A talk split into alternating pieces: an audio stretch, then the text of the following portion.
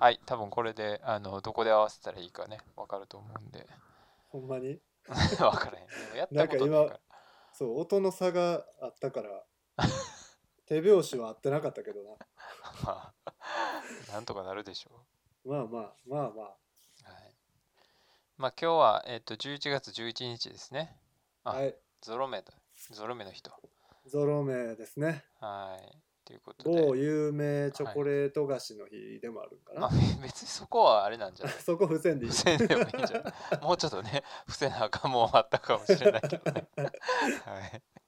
ということではいえーっと、まあ、夜8時半ぐらいですかはいというそこうだとで、ねはい、今日はつっくんと,、えーっと収録したいと思いますお願いしまはいす。お願いしますまあ冒頭ね、ちょっと話したあの伏せとかなあかんという、 そうやね。 トピックスですが はいまあ、まあのあうん私の都合というか、はいはいあのまあこれはねちょっと、まあ、自分自身よくあるんだけど、うんなんかいろいろこう話を誰かと盛り上がってした後に、うんなんか急激に後悔する時がそういう癖癖なんか分からへんけど あっていやあんな話してして大丈夫やったかなとかはいはいはいなんか俺話長かったかなとかすごい気にする時があってうんまあまあそれあの 的確にそう判断してんのかまあうん思い過ごしなのかはちょっと分かんないんやけど。はいはいはいちょっとそれに近い感覚もあったけど、まあちょっと、あの、すいません、もう一回ね、同じ 話を、同じようなね、話をそうねすることになると思うんですが、そうね。まあ土曜はい日に一応収録を、まあ、したんやけどっていうことそうね。やはせっかくのフィールドレコーディングをね、したのい。に。いやいやいや、まあね、それはまああれなんやけど、まあそう、確かにね、その結構個人名が、まあつっくんのその過去の話やけど、まあ個人名がまあ確かにバンバうんン出てて、うんまあ確かに言われてみたらっていう感じ も確かにね、あったからね。まあ難しいですね、その辺ね。そうやね。やっぱなんかもう、結構慣れてきちゃって、このポッドキャスト収録に。うん。なんかこう、あんまり、まあ、普通にケンちゃんに話すみたいなああ、なるほどね。感じでまあ でもこれアーカイブに残って人におすすめしできるのかみたいな、うんっうんうん。ていうことでまあまあ話もちょっとにあの紆余曲折しすぎてたからうん、まあもうちょっ話とね自体はね、面白かったけどねあ。ほんまですか、うんうんうんそれは良かったけどいやいや、本当にいい わがまま話をで言しいま して たいえいえ、もう全然もう、まあ、もう一回話せるっていうポジティブな方に ね、あのそうやね捉えていこうかなと思ってますが。はいありがとでまあそうね、うんまずだから最初にそうなんか、う、うんまあつっくんと出会ったきっかけみたいな話とかそういえばしてないような気がするなと思って、そういやしてないんかうな、んうん、でなんかその辺のこともって思って今日ちょっと一日過ごしてたけど、おう最初ってさ、うん俺がだから輪ゴム行ったん輪ゴムに行き始めてうんうんその初めて行った日にあったんやったっけ違うかえー、いやどうやまあケンちゃんが初めてやったかどうかどうなんやろああそうでもかそうか初めてやったと思うなんかそうそうそれこそ結構遅い時間に行ってうんえーっとそうそうでまあ輪ゴムはね僕の同級生、まあ、中学の同級生2人がやってるクライミングジムやから、うんまあ、ちょくちょく遊びに行ったりもしてたし、まあ、オープニング手伝ったりとかはいはいは結構なんかあのな準スタッフみたいないうん感じでちょくちょく行ってた時期があってうんでその時にちょうどあの僕のね クルうんうんーヘイラルの、うんうんまあ、一応あのオメガ君とか、うんえーシグマ君とかと、まあ、曲を作り出したぐらいやったよねちょうど。あーうんうんうんうんそうそうそう。いやほんであのまあ店長のね宮本君とかにいうんやそう昔一緒にやったりもしてたよね宮本君とは。あラップをそうそうそう、まあ、あ遊びでねそうなん全へ然ー 曲にはならへんかったんやけどそうでもなんかまあ一緒にそういうの作ったりしてたから「いや最近俺またやってんねん」みたいな話でうんうんそうそうまたあの大場とかと一緒にやってるよみたいなこと言ってたらうんそう多分今来てる人なんかラップやってるらしいでみたいああなんかってそうなっねなで、そうそうえそうなんってなってうんう、んうんうんしかもなんかえ本業は陶芸かなんかではいはいはい ほんでなんかこの間インド行ってたらしいでみたいなあいやもう情報量多いわ あ そっかそっかインドから帰った後やからじゃあ俺はあれやね多分輪ゴムは何回か行ってるね多分ねあそうなんや、うんうんうんそっかそっかそうそうそれで多分初めてちょうどケンちゃんがまあ登り終えて帰る時にうんうんあの話そうやねちょっとなんか喋ったそう記憶があるカウンター的なとこでそうそうあの多分レジのとこレジのでとこでねなんかもういや俺からしたらもうその YouTube に曲上げてるとかうんもうすげえって感じやったからああそっかその時はまだサウンドクラウドに上げたりとかしてなかったんだけそうどまだ全然してなかったし、まあ、その映像作品なんてのは考えてもいなかったというか、うんうんうんうんそうだからえそんな結構やってるんやみたいな、まあ、結構昔からやってますみたいな感じだったしはいはいはいはいまあラップもともとはラップじゃないけどみたいな話も聞いててなんかますます分からんけ どちょとりあえずなんかあのサンタクルス神戸で調べたら出るからっていうのでうん、うんうんで、まあ、ケンちゃん帰ってからいろいろ調べてはいはい「えめっちゃ上がってんでこの人ら」みた いなそうってなったのを覚えてるねそうやねなんか確かに最初の方はそういうネットに上げることに対してのこの抵抗感みたいな話とかそういうしてたねつっくんもねそうやねまあいまあ、上げていいんか未だにそのねみテーマなんかもしれないけどね我々にとっては、うん まあ、その話もまたあんねんけどそうやねその話をまたじゃあしましょうそうそうそうそうでまあそんな感じで多分次にあったのがあれなのかな俺がその輪ゴムで陶芸の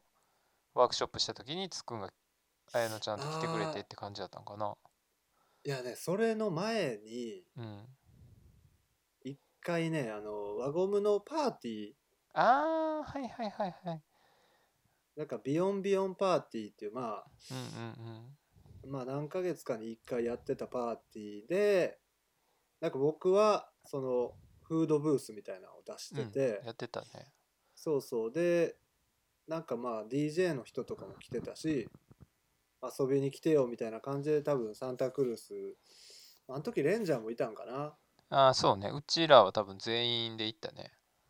あ全員いたんか全え員いたおこうたくんもいたこうたもいたよあ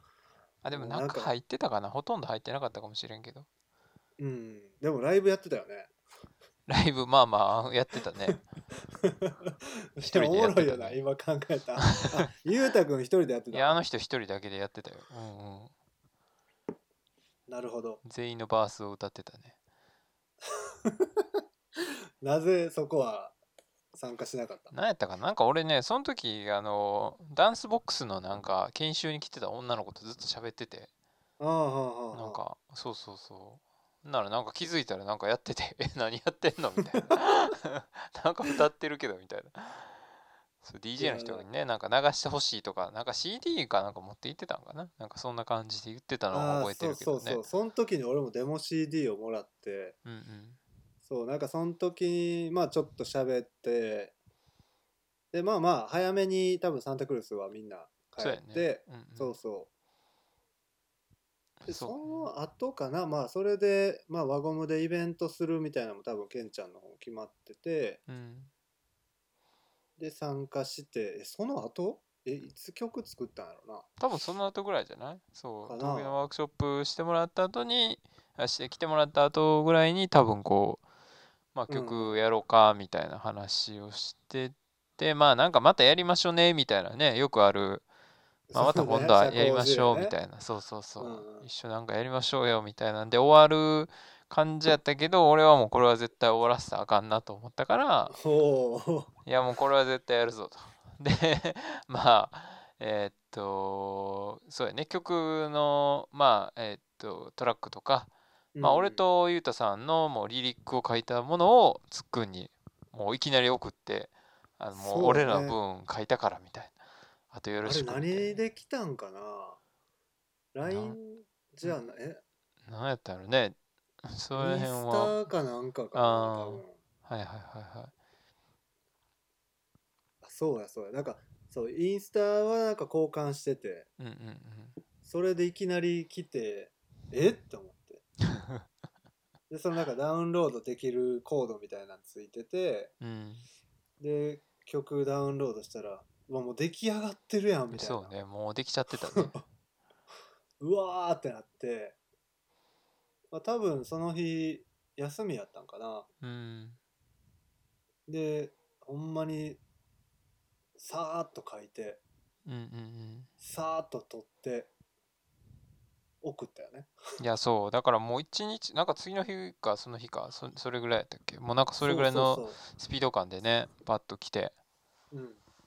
でまあで収録しようか言って一回こっち来てもらってって感じだねそうやねでゆうたくんちお邪魔してまあ PV も撮ってっていう感じ PV よまでね撮ってねうんでもそそうっからやねだからなんかそのちょいちょい輪ゴム一緒に行ったりとか飲みに行ったりとかでしてそうやてねでも今はもうなんかかなりの頻度でクルーみたい な、いやもう完全にクルーですよほんまにそううん、一番 LINE のあの上にいつもいるもんねいやそうね我々のグループそうねかなりやっそぱうそう頻繁に頻度が更新しまくってますねなんか会話をね頻繁にしそうてでまもすねなんかね覚えてんのはその、やっぱゆうたくんちで録音してレコーディングまあ終わってビデオも撮ってうんでトントン拍子にその曲もアップされてはいはいはいでああできたーってなった時にそのなんやろ自分のクルーにうん「いや実は」とはいはいはい「あ誘われたからやってきたわ」みたいなうんまあ多分ゆうたくんの誘い方はもしよければクルーのひみんなもみたいなってうん言ってくれてたんやけどうんなんかそのモチベーションとか、はいはいはいまあ、そのタイミングとかうんこれはちょっと今回は一人でいいか みたいな。ってなってややっぱりその曲もそのすごい具体性のあるさ、まあ、自分の嫌いなものの歌みたいなそうねそうこれまあちょっとどうなんやろうと思いながらなんか今までその自分らでやってる雰囲気とまたちょっと違う感じやし、あまあ、曲調とかもね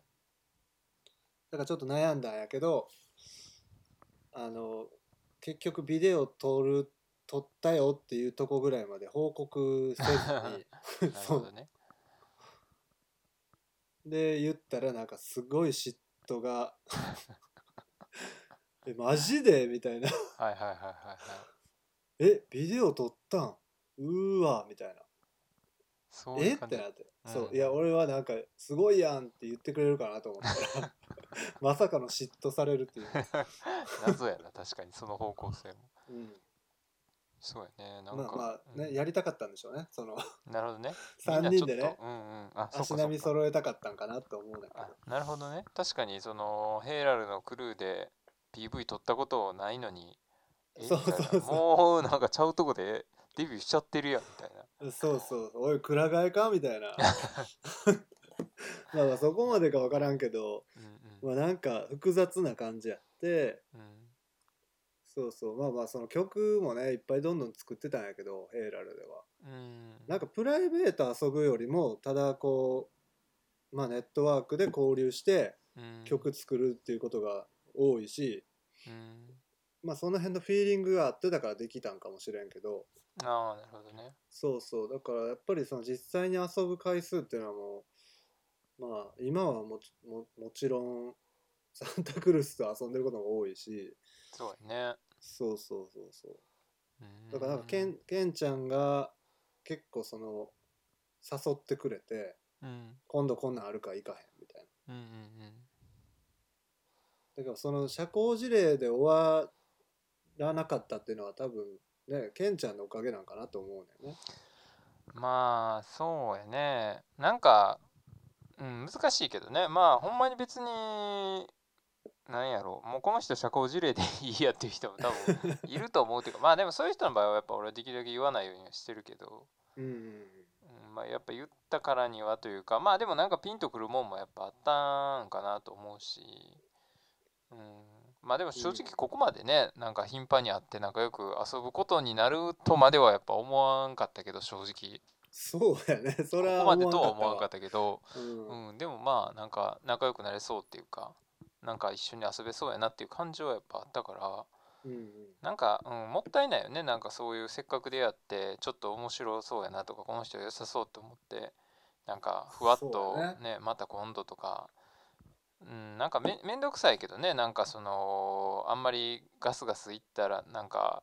鬱陶しいなと思われへんかなとかまあね考えるよねそういうそうのそうねそう思うけどでもまあやるんだよっていう感じで。でもやるんだよ、ね、でもやるんだよっていうねまあでも一回なんか転がり始めたらこんな感じでうまくいくんやなっていうのもなんか俺としても経験になったというかさうん、なんかそれもまあ多分各々のタイミングが良かったというあかそれもあるかもねなんかその、まあ、仕事で忙殺されてるとかうんうなんんか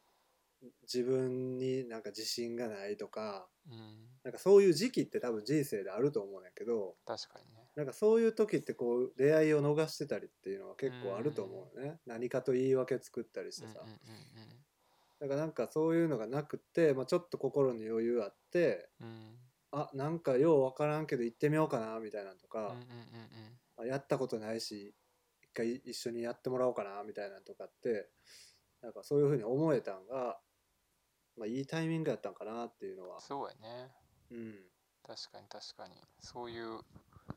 きっかけっていうかまあまあほんまにタイミングはあったんやろねそうやね休み合う合わんもあるしねそうやねそれは結構確かにでかいしまああとフットワークの軽さとかねそうやね、うんねそこもほんま大事ですからね まあ、ほんまこの辺電車でどこでも行けるしねそうやねそうそんんう、確かに確かにうんそれまはであかい、なんか予定をうまく組むっていうのはほんまになんかマナーという か、うんうん、いつ空いてんのって言っていつまでも答えられへん人っているしさ、うんうんなんかまあそういう時もあるけど、まあ、そうはなりたくないなみたいな自分がいるから、うんうんうんうんそうんので辺はも最初はね、うん結構しつこく誘ってもらった気がするう んそうやったかな あなんか俺がうーんって曖昧にしてたような気もするしほんまどうやったかな結構まあでもうんガンガンいってたかも ねあガんンまり覚えてなアいけどプローチよねそうね確か そにうそうその辺はじゃああれなんですかしあのその予定の合わせ方的な話とかはやっぱあのなんつうんですかこのうん新曲ヘイラルのうんうんまあそういうのはあるんですかその予定が合わないというかなんかこう一緒に共同作業することの難しさとか なんかそういあうー感じのテーマなんかなあの曲は。あそうやねまああれはね なんかそのまああれは最初にオメガ君が提案してくれたわけどねこういうトラック作ってんと、うんうんうんうん。でもう俺離陸かけててこういうテーマやからなんかそれに返すようなん書いてよみたいうんなでなんかその説明がすっごい難しくてうん。なんか北欧神話のカラスの名前がどうのこうのみたいなんであそうまあなんかそのね いろいろ司ってる動物がいるらしいねんけどあはいはいはなんかそれをテーマにしたいねんみたいな感じだったからい。うんいやむずってなって うんうんそれ別にわざわざ出さんでもええやんみたいなうんうん。うんで、まあ、結局はなんかその時間にルーズな、えーオメガ君に対してうんいやもうそのルーズとかじゃないやんっていうのを俺が 言うみたいな構図になってあこーれそうなんか最初オメガ君が書いたやつに俺がリリックを書いたらなんかただのなんかいさかいやなみたいな。えっていうことはそのこの「うやむや」っていう曲、このクルー内で絶えない不毛な、あいさかいをテーマにしてると。うんうんえっ、と、え、そのじゃあ、えっ、と、その、北欧の話のリリックのままってことあの、あそうオメガ君そは。うあちょっとは変えたけどまあ、んなんか最初そんな感じでえっ、となんやろねよくわからんなと思いながらでもまあリリックは単純になんかなかなか起きられへんとかうんうんなんか約束忘れちゃうみたいななんかちょっとてへみたいなあそれはいは それあそういう歌詞なんやその北欧の話やけどあそう、へーなんかねあーその、まあ、北欧の、えーオーディンかなんか神様ね、の、えー近くを飛んでる2匹のカラスがいて、うーんまあ、そいつらがなんかその何やったかな なんかを司っててうんちょっとせ説明もそれまあまあでもそういうことだよね難しい、まあまあそれがだからちょっとその時間のことやったりとかがもうなんかルーズやからルーズな感じやけどなんかまあしゃあないよねみたいな感じのそうそうそう内容ってことなんだなんかそのまあもうタイトルの「うやむや」っていうのは結構決まっててうーんそうそうあそうだからそのね、えーカラスの名前がフギンとムニンっていう2匹いてうんでフギンは思考を司っててムニンは記憶を司ってるみたいなうんうんだからそのなんか、まあ、頭の中の状態やねんけどだからそれをなんかこううやむやにしちゃうというかさうんうんうんみたいなテーマで彼はまあその起きた時にあの約束を忘れてたり時間を、えー過ぎてしまってたりみたいなんでこうどうやってうやむやにしようかなみたいなうんうんうんうんうんリリックやったわけよね最初は。うんうんうんうんだからそれに対して「いや俺うやむやにすんの嫌いやねんけど」ってなって あなるほどねそうそう「うやむやがテーマ」って言われても「いや俺うやむや嫌やな」ってなってうんうんじゃあそのうやむやじゃないやつの視点で歌ってもいいって言ったらもう何でもいいよって来たから あれになって、うんうんまあ、結構そのもう付き合ってられんわみたいなうんうんうんリリックになってでまあその時点でその、まあ、サビをどうするかとかうんうんうんうんまあいろいろ考えてて、まあ、最初はだから2人でもうやろうかみたいな感じだったんやけどうんうんなんかあまりにもただの揉め事やなみたいなのになってうんうんこれ誰に聞かせたいんやろ誰がこれを聞いてくれるんやろみたいな感じになってうんでまあその庶民にもう一人ねシグマ君に、いやもうこれ間埋めてもらおうぜと、はいはいはいはいまあ、いつもみたいにこう3人で飲みに行ってちょっとこう言い争いになった時に、まあ、庶民がちょっと間に入ってくれるみたいなうん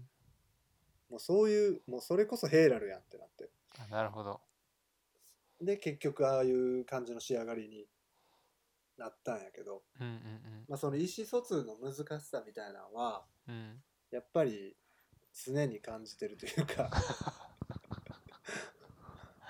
そうねそ難しいねその辺はねうなんかねうんまあ一緒になんかやるっていうのね難しいよね友達同士ってまあうん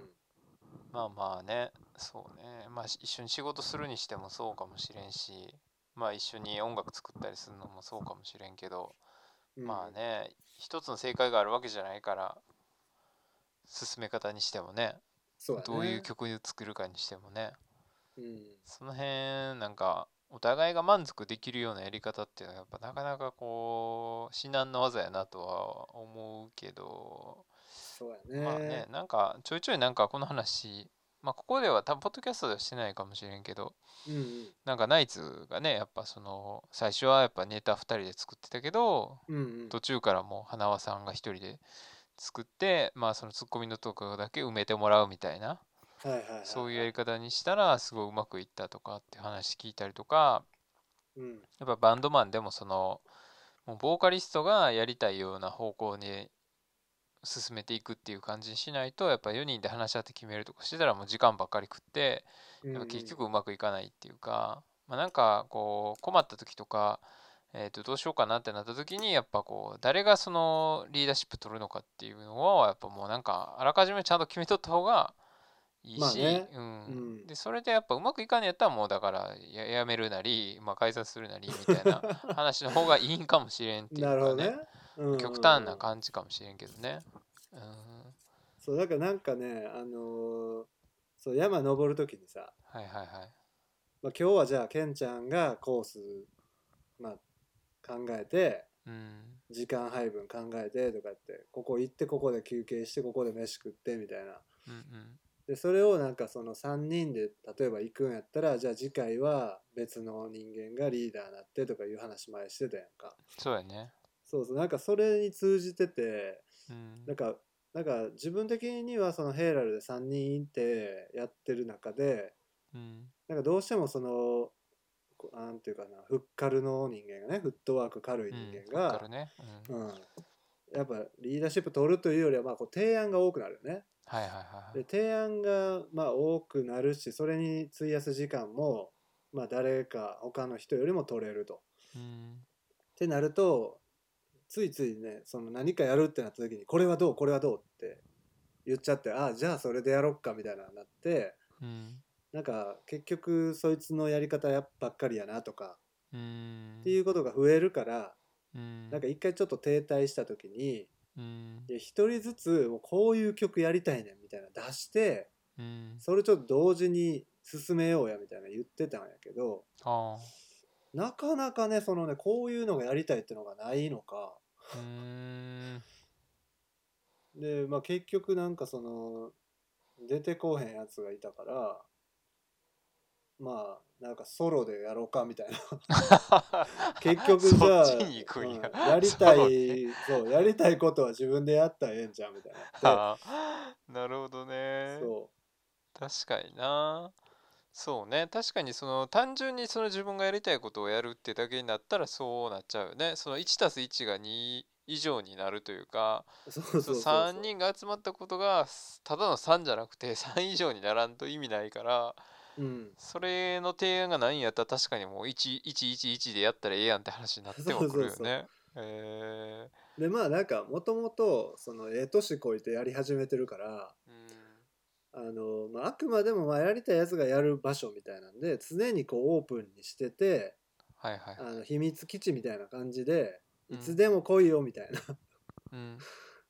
場所にしたいわけよねヘイラルはねはいはいはい。だからもうちょっとしばらく俺仕事忙しいんでってなったらそれはそれでしゃあないしうん。じゃあその間になんかやっとくわみたいなさうんうん。なんかそういうラフな感じでいきたいっていうのがまあまあ根本にあったというか、うん。まあ、だからなんやかんやで続いてるのかなっていうのもあんねんけど確かにね。うんそうやね。まあ、やめない、やめないためには確かにその、目標を決めないっていうのはいいんかもし れんね、ある意味ね。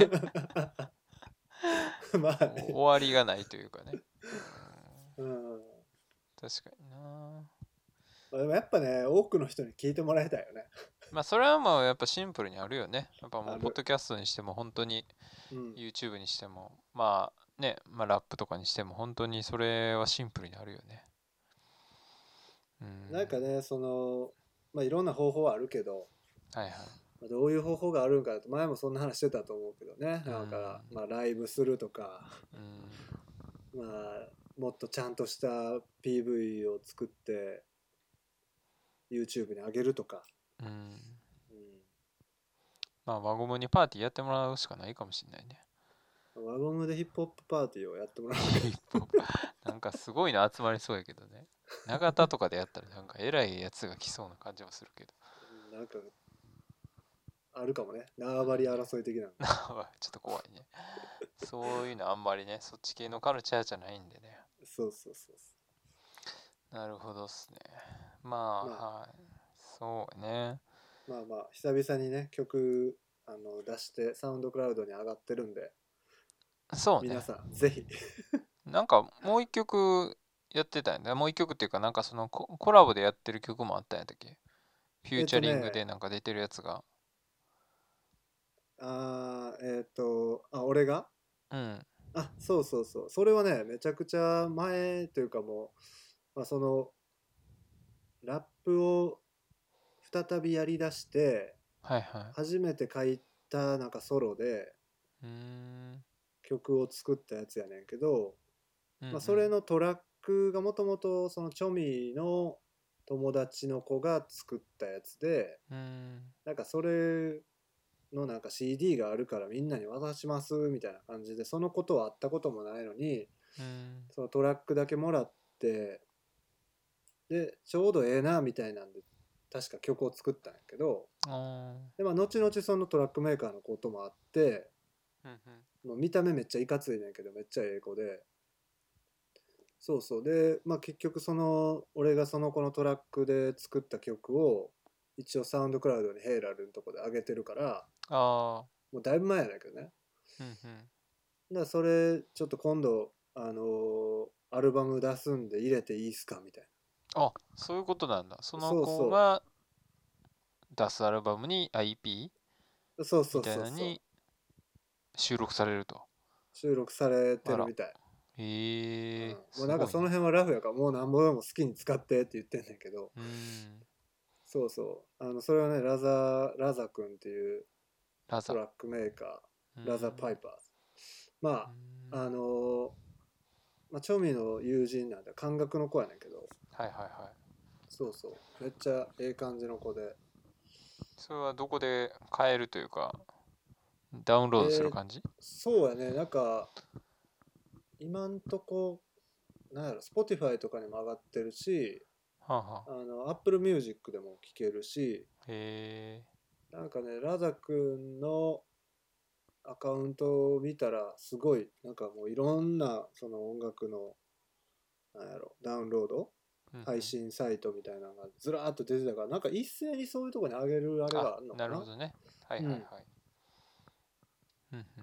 なんかまあな自分のなんか入ってるやつとかで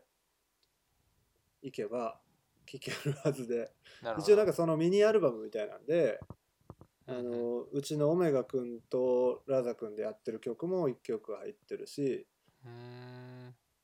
他もなんか全然、まあ、僕は知らんラッパーやねんけどうん結構なんかコアな感じのラッパーと一緒にやってるやつとかも入ってて、あなるほどなるほどうん、じゃあラザさん要チェックということアでルバム要チェックですうーんなるほどなるほどなるほどですねめっちゃ音楽の話になってるいやー ね、あのーちょっと違う話から入った感じやったね。 音楽の話に流れていったね。 そう確だかにね。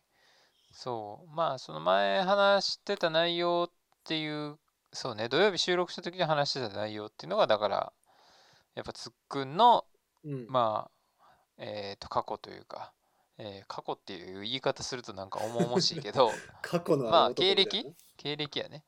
まあそうそやうね経歴の話をまあ俺はだから普通にプライベートな時間とかに聞いててやっぱすごい面白くてまあざっくり言うとなんかその調理師時代の話とか、うんうんまあ、そこの話であったり、まあ、デザインの勉強してた時期の話やったり、うんまあ、その後某有名カバン屋の、うんまあ、職人というかそういうのやってたとかうんでまた今は全然違う仕事してるとかっていうなんかそのほんまにいろんなことを経験しててなんかあのそうそうなんかでそこに出てくる登場人物もみんな結構個性的な話 人が多い感じがしてそうなんかその辺の話はぜひなんかこう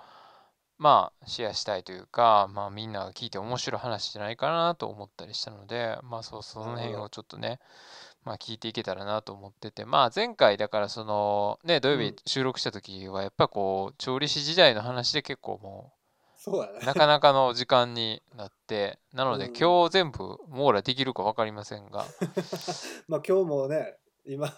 音楽の話しちゃったからそうねボリューム的にちょっと厳しいかもしれないけどまあまあ何回かにわたってこうまあうんお送りしててもいいのかなと。まあまあねそんなに 僕の過去に興味がある人がいるかわかんないけど、いやーねしまあシリーズでじゃあうん、やってもいいかなっていうのでまあとりあえずだからその調理師時代の話っていうかそうそのや辺ねよねまああの、まあ、調理師やり始めたのは、うんまあ、ちょうど二十歳ぐらいかなうんで、まあ、何をそれまで何をしてたかというと、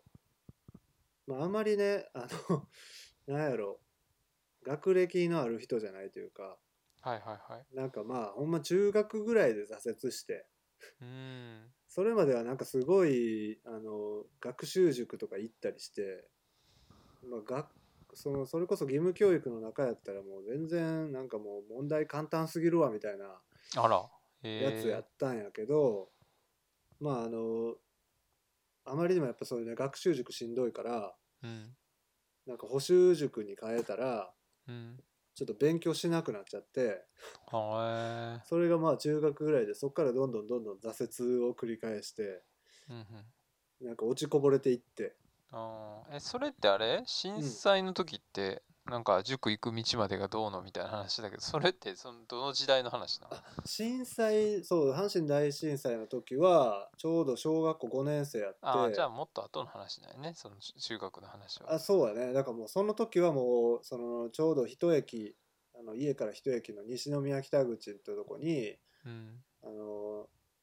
某有名学園があってはいはいそのなんかもう絶対合格するぞみたいなうー言っんてるとこで、まあそこに通うのにでも震災で電車をまあ線路がベローンってなっちゃったんでうん電車止まっててうんでまあ道もぐちゃぐちゃやしうんでもなぜかじゃ塾は休みにならなくて あそうねそうほんでチャリででっこぼこの地面をこぎながらチャリで行ってう、んそれも結構夜夜中までやったりするからあーそうそうでまあそのそうこうしてるうちにバスが動くようになってみたいな感じでまあむほんまさそんぐらいすごいなんかまだ学校始まってないのに塾始まってるよみたいな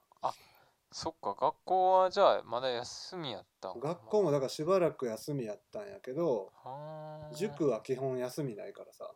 はあすごいなそうなんでもかとどうしたんみんなみ来てたんそれ実際生徒っていうかやっぱ来れない人もいっぱいいたしあの、へーまあ、引っ越しちゃう子とかもいたあけそどうやんねもうでもなんかその塾に通ってる間にさうん普段まあ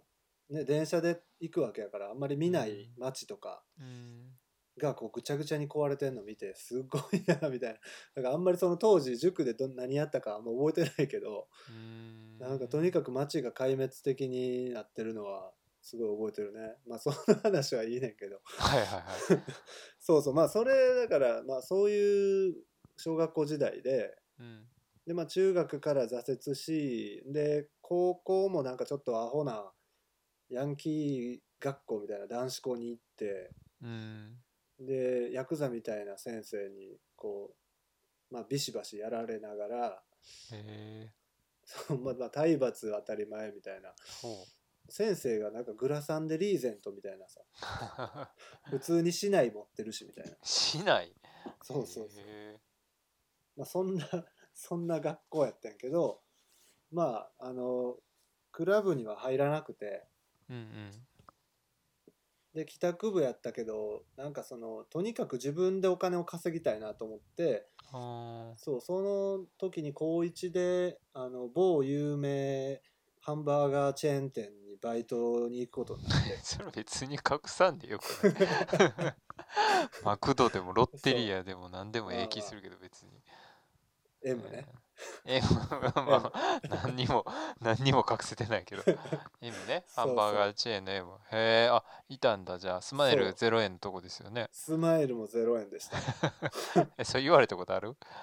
言われたことはないかなないんだでもまあそうそうでまあそのねハンバーガー屋でもやっぱり表に出る人と中でハンバーガー作る人とあまあ、一応ポジションがあってあ、はいはい。だからやっぱりその当時からあんまりこうなんか社交的なのが苦手でうーん、あの初対面であんまり喋られへんタイプやったからはいはい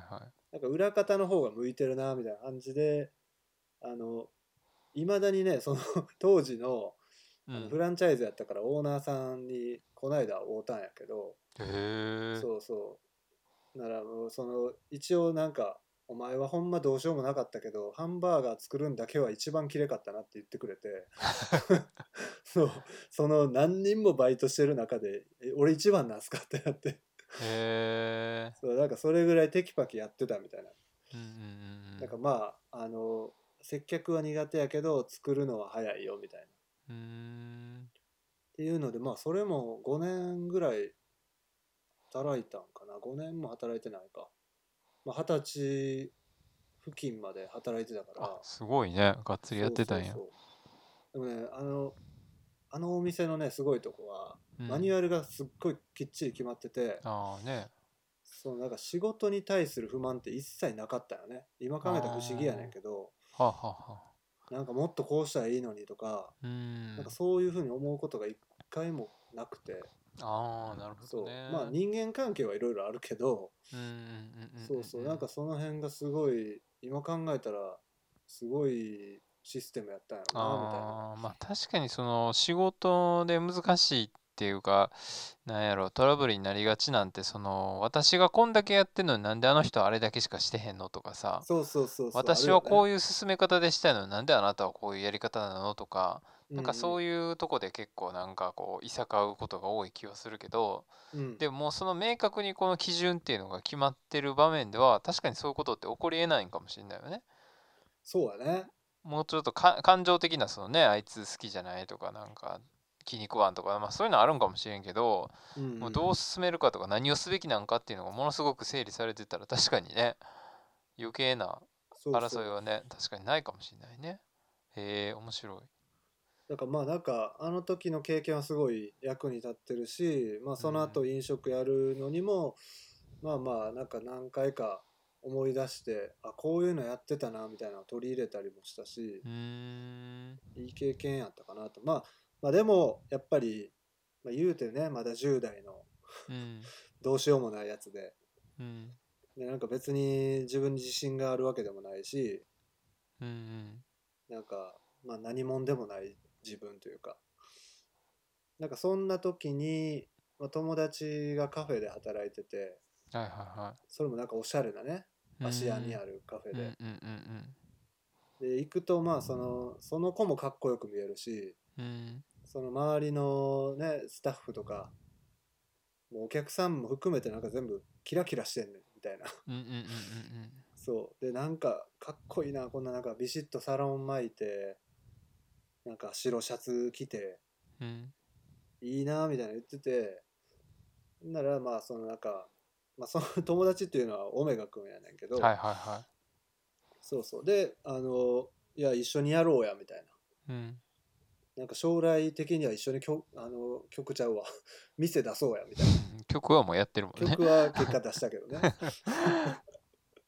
そう店やろうやみたいな感じの話からうんいやでも接客なーって言ってたらいや調理師でやったらええやんみたいなうん裏方やってやみたいな感じになってでいやもうそのハンバーガーしか作ったことないでみたいなそうポテトあげるか。ポテトあげるかもうそれも全部さ決まってるからさあタイマーセットしたらだからそんななんか簡単にできんのかなみたいなあ。うん。で不安もあったけど、まあ、未経験でもいいし、うん、まあまあ簡単なこの調理の補助やからみたいうん。なでとにかく家が近かったよね うーん。そうそうそう。でほんで、まあ、面接に行かしてもらって、で、まあ、じゃあ、やってみようか、みたいなうん。感じになって、で、まあ、フリーターやし、うん。時間の融通もがっつり効くから。で、なんやろね、まあ、ほんま11時オープンで、遅い時3時ぐらいまでやってる店やって、おそれをまあ週1回休みぐらいで、ー。はいまはあい。一日中ってのはないけど、まあシフトで交代しながら、うん。結構がっつり働くことになんねんけど、うん。まあなんかそのお店がほんまなんか読者モデルとかはいはいはプロ野球選手とかい。おでもう駐車場に止まってる車もなんかもう超高級車だらけみたいなー。うーん。まはいさに芦屋みたいはななんかもうセレブの集まるようなお店やってい。なるほどね。でまあ実際はそのなんか一応南仏プロバンスをテーマにしてる、まあ、ブラッスリうー、ん。なんかフランスでいう、まあ、ビアホールというかうん。なんかまあカジュアルで大衆的な飲み屋みたいなはいはいはい。スタイルやってんけど、まあまあ実際中身はもうそのカフェダイニングというか、うーん。まあ、なんか普通にお茶も飲めるしパスタとか軽食もあるし、まあ、夜、まあ、飲み食いできるみたいうんうんなお酒もあるしみたいなうん。うん。でまあその遅くまでやってる時間帯はほんまバーみたいな感じでえやったりっていう場所でしたね。うんちなみにその有名人が来たっていうのはまあどんな人が来てたんですかねまあそうだねまあそのなんか当時、まあ、とにかく有名やった読者モデルでうんジャムっていう3人組がいたんやけどジャムあそう押し切り萌えとかじゃなくケンちん世代的てにあそう押し切り萌えはあれはまた東京なんかなエビちゃんとかそうそうそうまあ同じぐらいの世代なんかな、まあ、そのジャムっていう3人組がいてえー、えそのユユニット名みたいなって ことえっ、とそうそのなん三人かのそれぞれのじゅんじゅんちゃんあみちゃんえーみさこちゃんっえ知らんていうまあいまだに多分何かしら活動活動というかあのそうなんやブログとかはしてると思うんだけどジャムそうはあ全くちょっと聞いたことが古着屋のジャムぐらいしか知らん ないやほんま知にらあないのジャそムのそれこそなんおかじさんか JJ うんビスっていう、うんうんうんあのまあ、JJ わかる JJ っていうのは、うん、あ雑誌やんね。そうそうそうそうえ、あれって東京の雑誌じゃないのえっ、とどうなんやろうなまあでもなんかその全国的なその学生まあ読者モデルって学生の子が多くてあそーの学生っていうので言うとやっぱり神戸とかうん。全国的に見てもやっぱお嬢様学校というかえーとかが多くてやっぱ神戸って、まあ、日本全体で見てもセレブの街やん、あー、まあまあ、ままあ、あ。ピンからキリまであんねんけど、うんうんでイメージ的にはそんな感じやから、はいまはあ、いはい全国的にも結構その神戸の読者モデルとかっていうのは有名やったらしいあーなるほどね。だからもうそれこそ、まあ、僕もそこで働いてなかったら全然知らんかったんやけど、うんうんなんかそういう世界があってうん。うん、なんかほんまにどっか全然違う地方に旅行行った時なんか沖縄とかやったかななんか遊びに行った時に、うん、その向こうでなんかたまたま静岡出身の女の子がいててうん、でなんか喋ってたらうん。 「えあそこで働いてるんですか?」みたいな。なえって「えなんで知ってるの?」ってなったらー、うん「えだってジャムめっちゃ行ってるでしょ」みたいな えー、 「すげえ」みたいその SNS もない時代やのにね。なそうそうそうそう、すげえまな。あアメーバブログとかでやって たんかなわからんけどブログ時代。そうあーミクシーなるとか、ミクシーね。 そうそうだへからまあなんかそういうのでそこに行けばちょっとおしゃれになれるみたいな店、あまあチャラい感じやけどそれだけ言うとーうんうん、まあこっちはそんなつもりないけどお客さん的にはそういうなんかちょっとあそこでお茶すんのかっこいいよねって思ってた人もいっぱいいあーちょるっととそ思うれしがまあステータスというかそうそうそうそうあーでもあれなんでしょその中村のりとか伊手前田線とか清そう原さんとか清原選手もよう来てたし星野監督とかそとれにかくなんか野球選手、手がね、周りによく住んでたんよねあの芦屋の高級住宅地に、うんうんそのでうんそうでも俺的にはそのジャムとさうん中村のりが なんか同じとこにいるっていうのがいやその鉄板焼き屋とかやって分かるんやけ どそのステーキのねまあとねことかやって分かるけどそれがなんかよく分からへんっちゃ分からへんけどまあでもいやノリあったはんやまああのそう ノリ家族で来てたんだなあ そう中村のりり選手はねなるほどね。そうへいやー清すごいな原とかはほんまにその読者モデルと一緒うにん来て 「えあそこつながってんの?」みたいなあまあ ね,、まあマねおジっ客すかさんのこと詮索するのもあかんねんけど「えあそこいやまあのいいんじゃない、みうんまあそれはでもあれぐらいでも顔さす人がねそのもうんううろうろしてる分にはまあそれはもうオープンってことなんじゃないで すか別に。 たいなだって一切隠してなかったからね普通にものすごいうるさいフェラーリみたいなの乗ってもう音でわかるみたいな「あ清原来たで」みたいな車の音で。そうそうそ うそうえー。えその時じゃあ清原はどこにいたんえどこにいたんやろうね巨人じゃないよよね。オあリ巨ッ人クかスな。あはあ。なんかオリックスに戻っいてきた時あったうんようんねいたいたいた。へえ。そうそういだたかわらまああの時は神戸か芦屋か住んでたんやろうね多分はあ、そうなんやね。まあ、あとね、すまごいあお笑い芸人とかもなんか来てあらたりしてたし、へえ。お笑い。例えば。 えーあんま知らんかもしれんけどあのチョップリンってわかるあーチョップリンねなそんうか松竹の人らやったと思うねんだけどうんわかんないかチョッもプリンチョップリンわかんないな最近ねプランナインにチョップリンが加入したっていうそれもちょっとわかんえープランナインはわかるけどプランナイン朝声声さんとかねにそうそうそうそうそうプランナインのメンバーになったらしい チョッあプリンそうなんやねえまあーまあままああ普こ通に着てはるからただのおしゃれな兄ちゃんみたいな感じだったけ なるほどね。えー、ままあそれあ、ね脱線しまくってますが、なんかはい。とにかすいませくん。まあはい。キラキラした感じうんうんのうんうんお店やってはいはい。うんなんかまあまあ名物はタコの唐揚げみたいなね ブラスリーやけど。ブラッスリーやけど、うん。まあ、でもなんかそこでまあ働かしてもらうようになってうん。なんか最初はすごいさもう場違いな感じしてうん。自分がなんか客も店員もキラキラしてるしあなんあ、かそうやね。正直うん自分ってなんかもうそのなんやろこうギスギスしてたから、 あーあー、その、フリ当ー時ねターやしみたいな。うん、なんかもうそのヤンキーとかじゃないねんけどうん。なんかこう世の中をうがって見るみたいなえー、人間やったからああ。なんかその、まあ、見た目で人を判断してうん。こいつらどうせとか思っててんけどもうそこで働いてるその美男美女のスタッフたちはもうなんかもうめちゃくちゃいいやつらばっかりでああ、なるほどね。そうああ。しかも仕事できるしみたいなうんうんうん。あ、なるほど、なるほど。その、嫌なやつでもないわけや。そうイケメンなやんかけどチャラチャラしてんなとか思ってたけどうん。いやもうあ俺の心がどうかしてるわみたい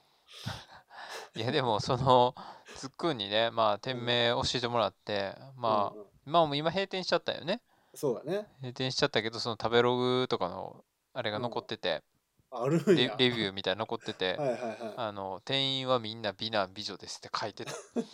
ほんまやんやと思ったいもんそう俺やえーじゃあみんなそんなまあ容キラ姿キはラしててうん容姿は良かったと思う容姿もまあうんまあなんかだからなんかプロ意識高いというかみんな見られることをすごい意識してるなるほどなるほなんかどおしゃれな人とかってやっぱ自分がこう他人にどう見られるかみたいなすごい意識すうるからんやっぱりその接客とか調理でもその所作が結構なんかかっこよく見えるというかうーんなんかすごいそういうのこだわってたよなんかあのシャンパンとかもよく出てたんやけどえそのシャンパンを継ぐ時の持ち方とかーうんすごいなんかその台を拭く時の拭き方とか、うーんなんかそんなんもうみんな多分別にカッコつけてるわけじゃないねんけどよりこうプロっぽく意識するというか、うんうんうん、なんかそんなお店やったねうーんでまあ自分としてはもうその調理を初めて経験して、うんあのとにかくなんやろうもう何から何まで初めてでパスタ湯がいて揚げ物作ってとかうんうんなんかそんなんも全然したことなかったからうんもうとにかく楽しくてうんで毎日そのいろんなものができるようになっていくっていう喜びというかうんなるほどね。もうそれがめちゃくちゃ楽しくてでその、まあ、スタッフにまかないを作ったりする時にこう自分で創意工夫してうんうん、やっていいよみたいはいはいなはいもちろん使えるもんは限られてんねんけど、うんまあ、その中でこういろいろやってでスタッフが「いやうまいわ」みたいになってくれたら「よっしゃ」みたいな。はいはいはなんかまあまだ全然ペーペーやったからいうんその辺でこう喜びを感じるというかうんそうそうでまあ料理長はなんかあの、まあ、ホテル上がりの料理長やってうんでまなんかこうあんまりこうフィーリングが合わなくてうんなんかあんま可愛がってもらってないというかはいはいはでなんかもう普通にあんま会話が盛り上がらない感じの人やっていうーんでなんかことあるごとにああやめたいわみたいな感じでぼやいてたよねああその人がね料理長がそうそうそうそう、うんやめたいんやみたいなうーんでまあそうこうしてるうちにあの新しいスタッフ入れるみたいな感じで面接してはってうんで、まあ、その人採用になってなんか新しい人入ってくるらしいでみたいなうんで、まあ、年齢も結構自分のだいぶ上やってうん一回り上ぐらいの人やってうんでそしたらなんかそのまあ料理というかレストランとかに詳しい先輩がうん「いやあの新しいシェフの経歴やばいで」みたいうんうんな「めちゃくちゃすごいとこ行ってる人やで」ってなってうんうんで聞いても全然店の名前とか聞いても俺も全然知識がなくてその時分からんかったんやけどはいはいはいほんまにそのジョエル・ロブションというまあフレンチの、まあ、世界で一番多く星を持ってるシェフうんもうの超店有名っすよねそうでその人がまあなんか90年代に一回現役引退してんねんけど、うんまあ、その2003年かなんかにまあ現役復帰しますって言ってうんで店を東京とパリに出してうんうんそのうちのその東京の六本木ヒルズの店で働いてたらしくて、おーまあ、それもなんすごかいもねうそのタイミングで「えロブションまたやんの?」ってなってうんわざわざ今やってる仕事辞めてうんもう何も考えず東京行ってここで働くために来ましたみたいなかっこよすぎるよねそうそれほんまにそうそれでもう見事採用はあなってまあしばらくそこはいはでい働いてたらしいねんだけどうんでその後もなんかそのエルブジっていう出ましたねあの知るまあ今はねもうだいぶ前に一応レストランとしては終了してるから知る人ぞ知るなんかもしれんけどねあの、まあ、スペインのバルセロナの近くの、なんかロザスっていうリゾート地にあってはいはいまあ50席ぐらいしかないんやけど、うんスタッフは70人ぐらいいるっていうね、あそんなにいるんや そうそうでその世界一予約が取れないレストランって言われててそうねそうでまあ1年間で200万件ぐらいうん予約の希望が殺到するというはあすごいねそいやでもで結構あの当時う、うんなんかメディアとか出てたもんね出てたというかなんか普通のテレビとかそうやねや雑誌っとぱかでなもんか載ってたぐらいもんね結構そのまあ料理界に革命起こしてるというかそのうんうんうんねシェフがフェラン・アドリアっていうおっちゃんやねんけど、うんまあ、その人のそのスタイルっていうのは当時あんまり他にはなくてうんなんか1年のうち半年しか営業しないのね、はであ残りの半年はずっと料理の研究してるみたいなへえ感じの人で、まあそのなんか分子ガストロノミーって言って、うんまあ、なんかこう液体窒素使ったりうんなんかそのアルギン酸っていう、まあ、海藻から取り出した寒天みたいなの使ったりうんであとエスプーマってね最近じゃこう主流になってるけどはいはいはいはいはい泡をあなんまかあね醤油の泡とかうんうんうん最近ねどなんかどんな店行ってもたまに出てくんねんけど、うんまあ、そのエスプーマっていうのもまあこの人がやりだしたみたいなねそうなんや そうそうでまあ1回コース頼んだら40皿以上出てくるっていうえそんな食べれるそうでもうそうなんか量はほんまにちまちましたやつであもうほんまにスプーンの上になんか乗っててそれ口の中入れたらなんかもううわー何これみたいなーはあなるみたいなんかこう何回も続くっていうへえそれ40そうすごいねそれ だからまあそのね今でさえみんなもうインスタとかね上げまくらなあかんくなるというそうやなインスタそのう写真投稿そうええらいことあんなうん40やったら一日に40個ストーリー出してるやんみたいになってしまうねんけど すごいねまあでもやっぱりそういうなんか料理にあの驚きとかうんうんうんなんかそういう食感でこう新しい食感を生み出して感動してもらうとかっていうまあショーに近いようなコーうスんねだからそういうのを仕込むためにその70人ぐらいストッフスタッフがいて確かにねもうそれぞれは最終形がどんなになるかわからないままひたすらこうキノコの下処理をするみたいなはだからねそういうまあ店があって、まあ、そこでも働いたことがあるみたいなねあうんでそれはもうその人はもうほんまかなみたいなの言ってたけど、うんまあ、ほんまやったらしくて いやそんなスーパーシェフがねそうそうスーパーシェフ登場してでまあまあそのぼやいてた料理長は見事ねうまいこと新しい人入ってきてくれたからうんじゃあやめるわって言ってやめはってうんまあなんかねその人もあのこの辺の結構某有名居酒屋チェーンの総料理長をやってるらしいんだけど あ今そうそうあの辞めた方がね、えー、ああそうなんですそうそうそうだからたまたまその店行ったらなんか一緒に働く仲間を募集してますみたいなポスター貼ってあってうんその料理長が腕組んでたから「ええ すっげてなえっなてそうそううわやめて正解やんみたいなへえそうそうすごいねまあそれでその、まあ、スーパーシェフがうん料理長になり、うんまあ、最初はねしばらく優しいお兄ちゃんみたいな感じやったのがうんめちゃくちゃ厳しくなってほでもう何事にもとにかく熱いううんもう情熱のパッションの人でうーんなんかそのなんか料理とかに対してももうすごい向き合うし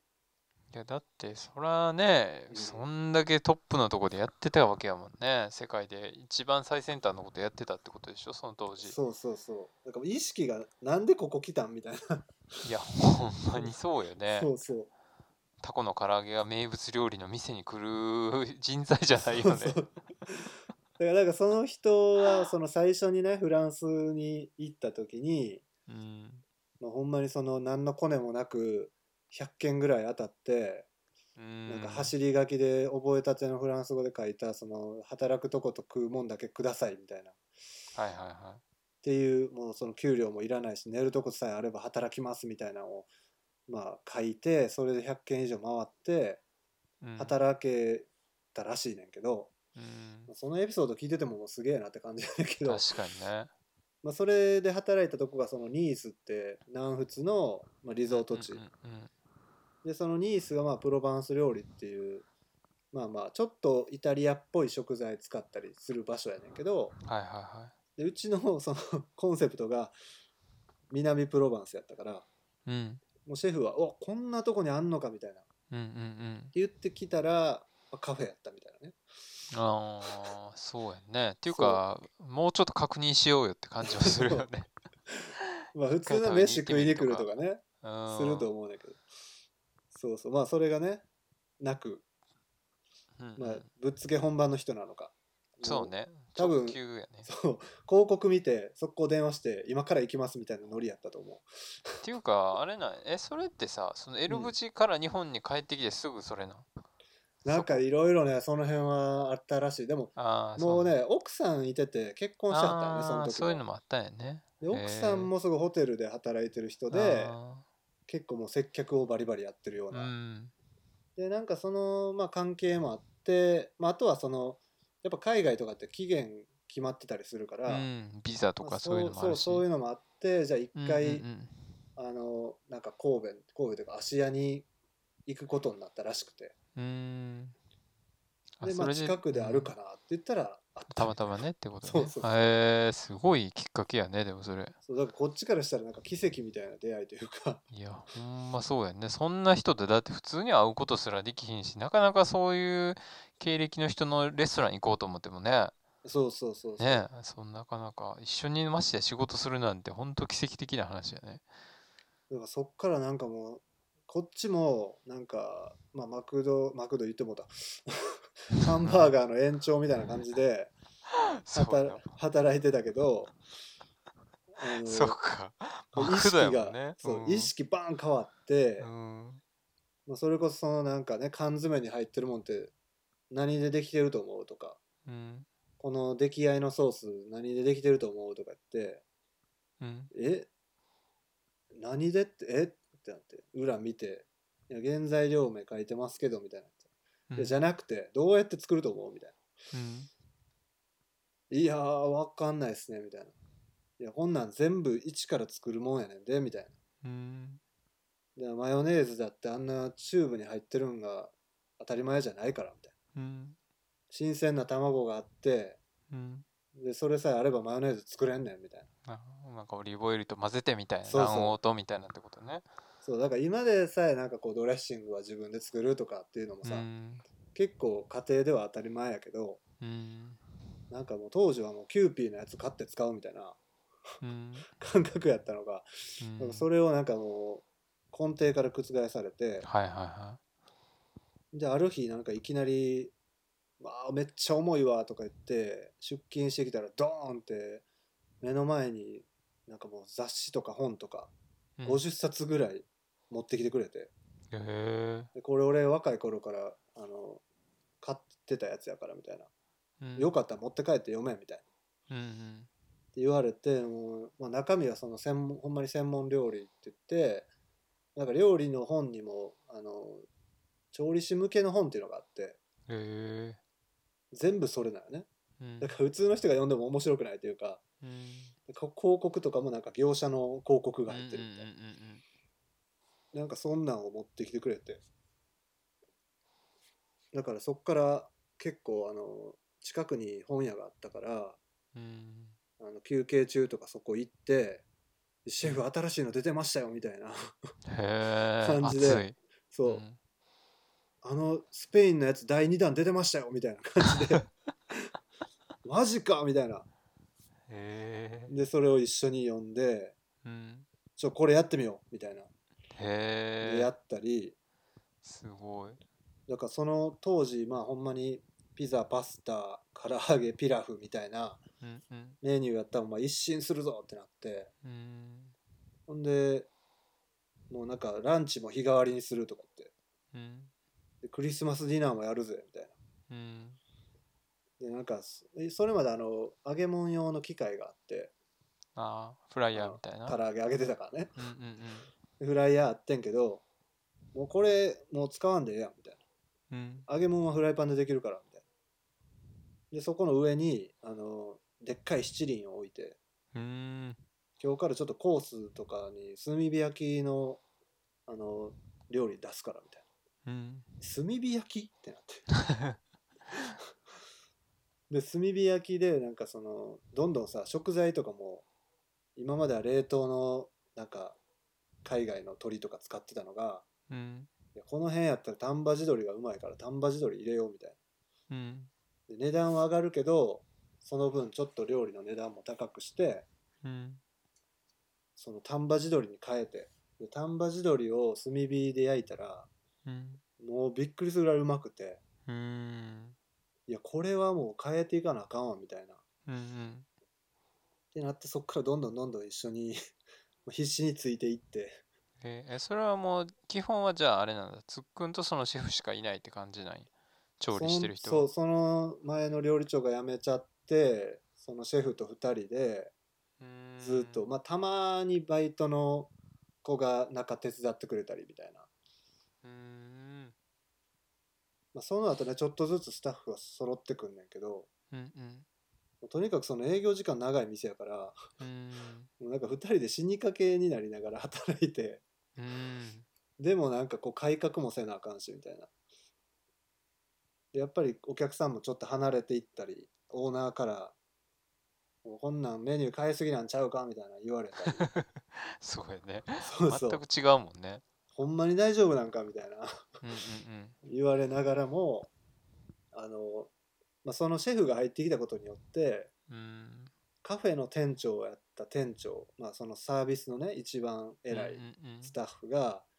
やっぱレストランの顔になってきておーその人もすごい勉強熱心になって、まあ、俺と一緒ですごい影響を受けてうんでワインのこと勉強したりとかうんなんかその接客のこといろんな店に行ってうんいるみたいななんかそれまではカフェとかを見に行くけどうんなんかレストラン行ってみるとか。うんなんかそういうのでこう外からいろいろ吸収しようみたいななんかみんなそういう意識になってめちゃスタッめフちゃかっこいいね。じゃあそうそのスタッ人フがみんな来がたねことで、もうそうそうそう全員その今まではまあこんなもんかなみたいな感じでやってたのがもうみんなうんもっと良くするためにはどうしたらいいんやろっていうその前向きなエネルギーがっていう感じってことだよね。そうそうだからほんまにね情熱って伝わるなみたいない やほんまねこれマジで俺この話聞いててマジであのグランメゾン東京 ああそうまああれもねいやほんまにリアルグランメゾン東京やなっていうのを本当に思いますねこれ本当。いやまあねほんま極端やからいい面もあれば悪い面もあるうんしう、んうんやっぱりそのねあのまあ料理の世界ってこう間口が広いからうん誰でも入ってこようと思って入ってこれんねんけど、うんまあ、だから他何もできなかったやつがとりあえず料理できたら仕事できるかみたいな感じで来はったりすんねんけどはいはいはやっぱりその真剣な世界になるというん他よりもきついからうん無理やわってなってほんまになんか精神的に疲れる人とか、うんまあ、急にコンくなっちゃったり飛んだりうんしたりとか結構多くてうんなんかなんかその、まあ、やっぱぶ、まあ、今で言うねブラックみたいな部分もあったんかもしれないしうんでもなんかその時はほんまにそのシェフとやってたら何何でもこう挑戦しようっていう気になるというかすごいねそうなんかなんか近くにそのブティックみたいなのがあってうんそのブティックもなんか結構海外からまあ今でさえ普通やけどその当時はまあ日本になかったブランドとかをうんは自分らで買い付けたりするようななんか結構若いイケイケの店長がいいる店やってあうんでそことコラボしようみたいなはいはでもう毎年その周年っていうのをやってていうんまあ店ができた年で何周年何周年みたいなので毎年やってたんやけど、まあ、そのシェフが入ってきてからはもう周年どうするってなってでとりあえずその液体窒素入れようかみたいな おお出たそうエルブ字仕込みのそうそのエルブジ仕込みのいろんなあの分子 化学料理はいはいはで、まあ、それにそのブティックのファッションショーを合わせていうんこっちはなんかそのススペインのフィンガーフードうんの文化をもうしかもそれも最先端のやつをやろうってなって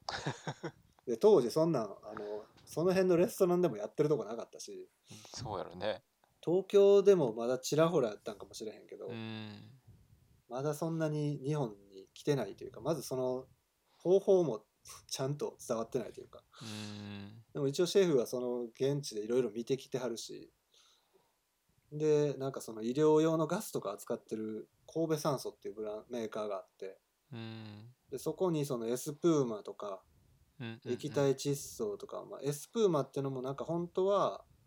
亜酸化窒素っていうガスでやんねんけどへえ日本では食品添加物として認められてんくてその時。ああなるほどねで炭酸ガスやったらできますよみたいなうんうんうんでも炭酸ガスやとどうしてもこうシュワッとした感じがああ出ちゃうみたいなはあはあはあなんはかその辺もどうやって工夫したら口に入れやすいかなみたいなとかあちょっとクリーミーにしたいわけそうそうなんかねあ不思議ななるほどね食感をで亜酸化窒素は一切味ないから、ーあーなるほどねそうでまあその後、ね、認可されて、うんうんまあ、そういうやりたい人が多かったのね多う分 んうんうんまあそんなんとかもこう自分らであの本見たりして調べて連絡して仕入れてでじゃあ実際ちょっとやってみようみたいなんでやって、うんうんうーんでもう当日はもう戦争よはあもうスタッフもそんなにいっぱいいるわけじゃないからうんで、まあ、基本的にオープンキッチンやってんけどうん当日はほんまもうなんか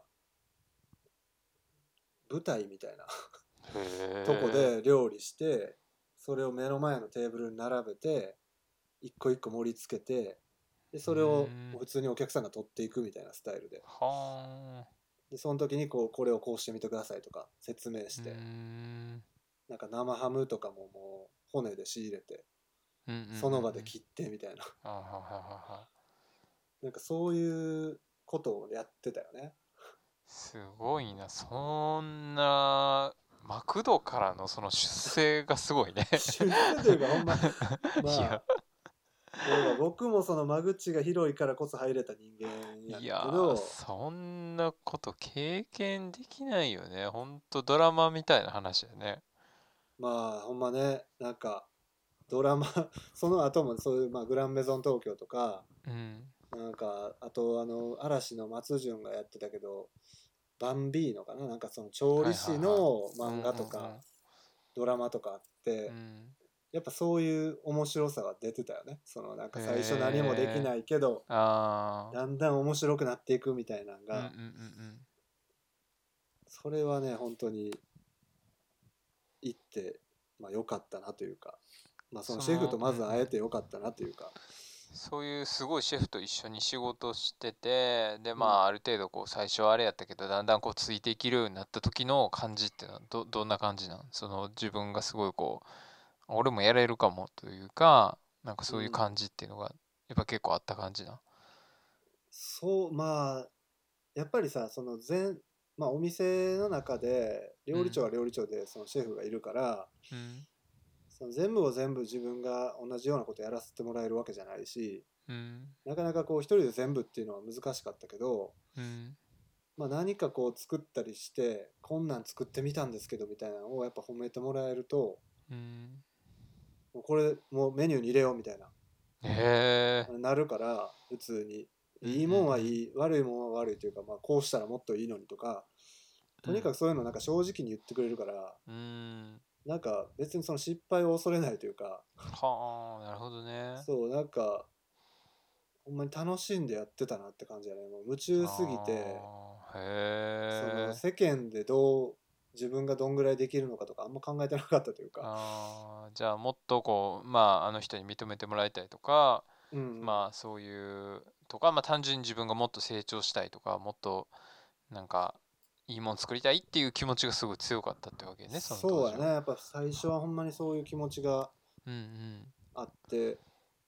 うん、なんかほんまやりがいを感じてたよねすごいいいこん話やなねいい仕事仕事があったのかみたいなほー熱くなれるもんがあったわけやそこにそはうまあでもやっぱりそのね、まあ、人間ねちょっとこう天狗になってしまうというか、あうんうん、まあとにかくそのねやっぱり労働時間がすごく長かったからうん体力的にも疲れてたし、うんまあ、結構みんな真剣に働いてるからうんぶつかることも多くて、うんうんまあ、シェフとすごいぶつかったこともあるしうん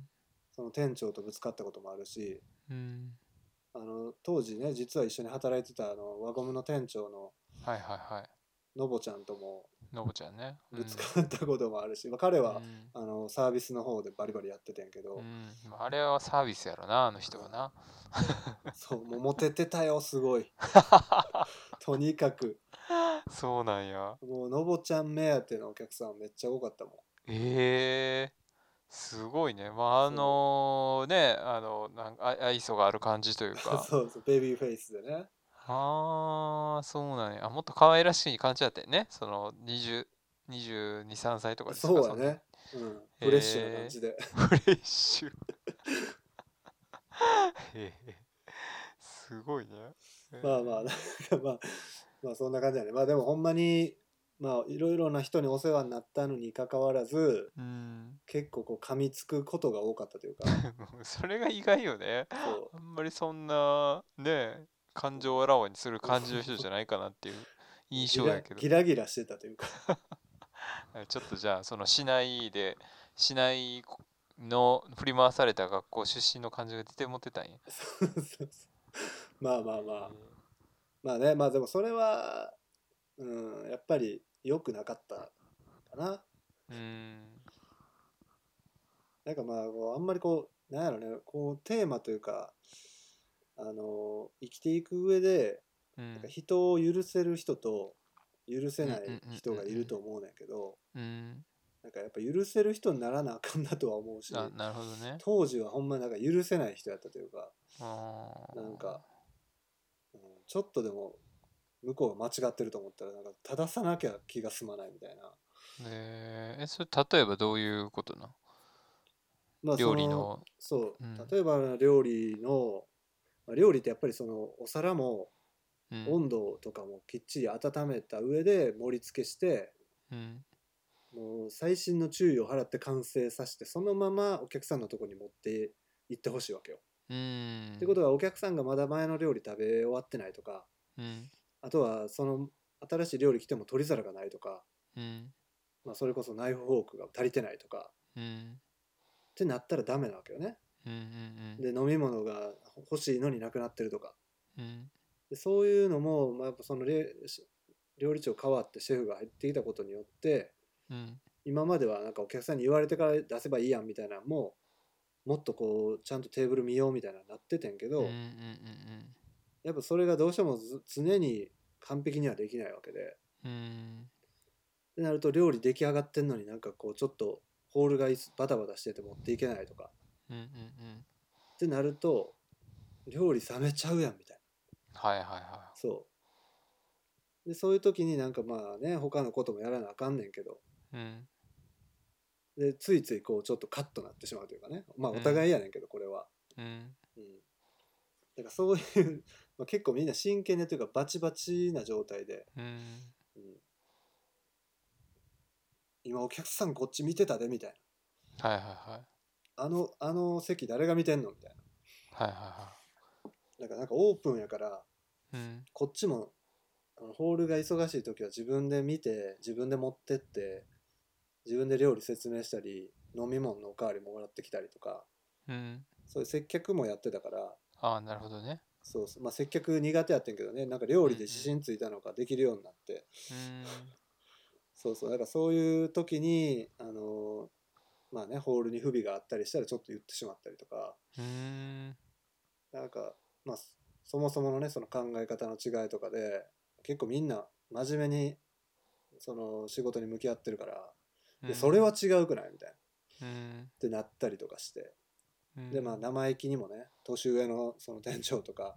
料理長に「いや俺おかしいと思います」みたいなへえ言ってしまうというか、うんうん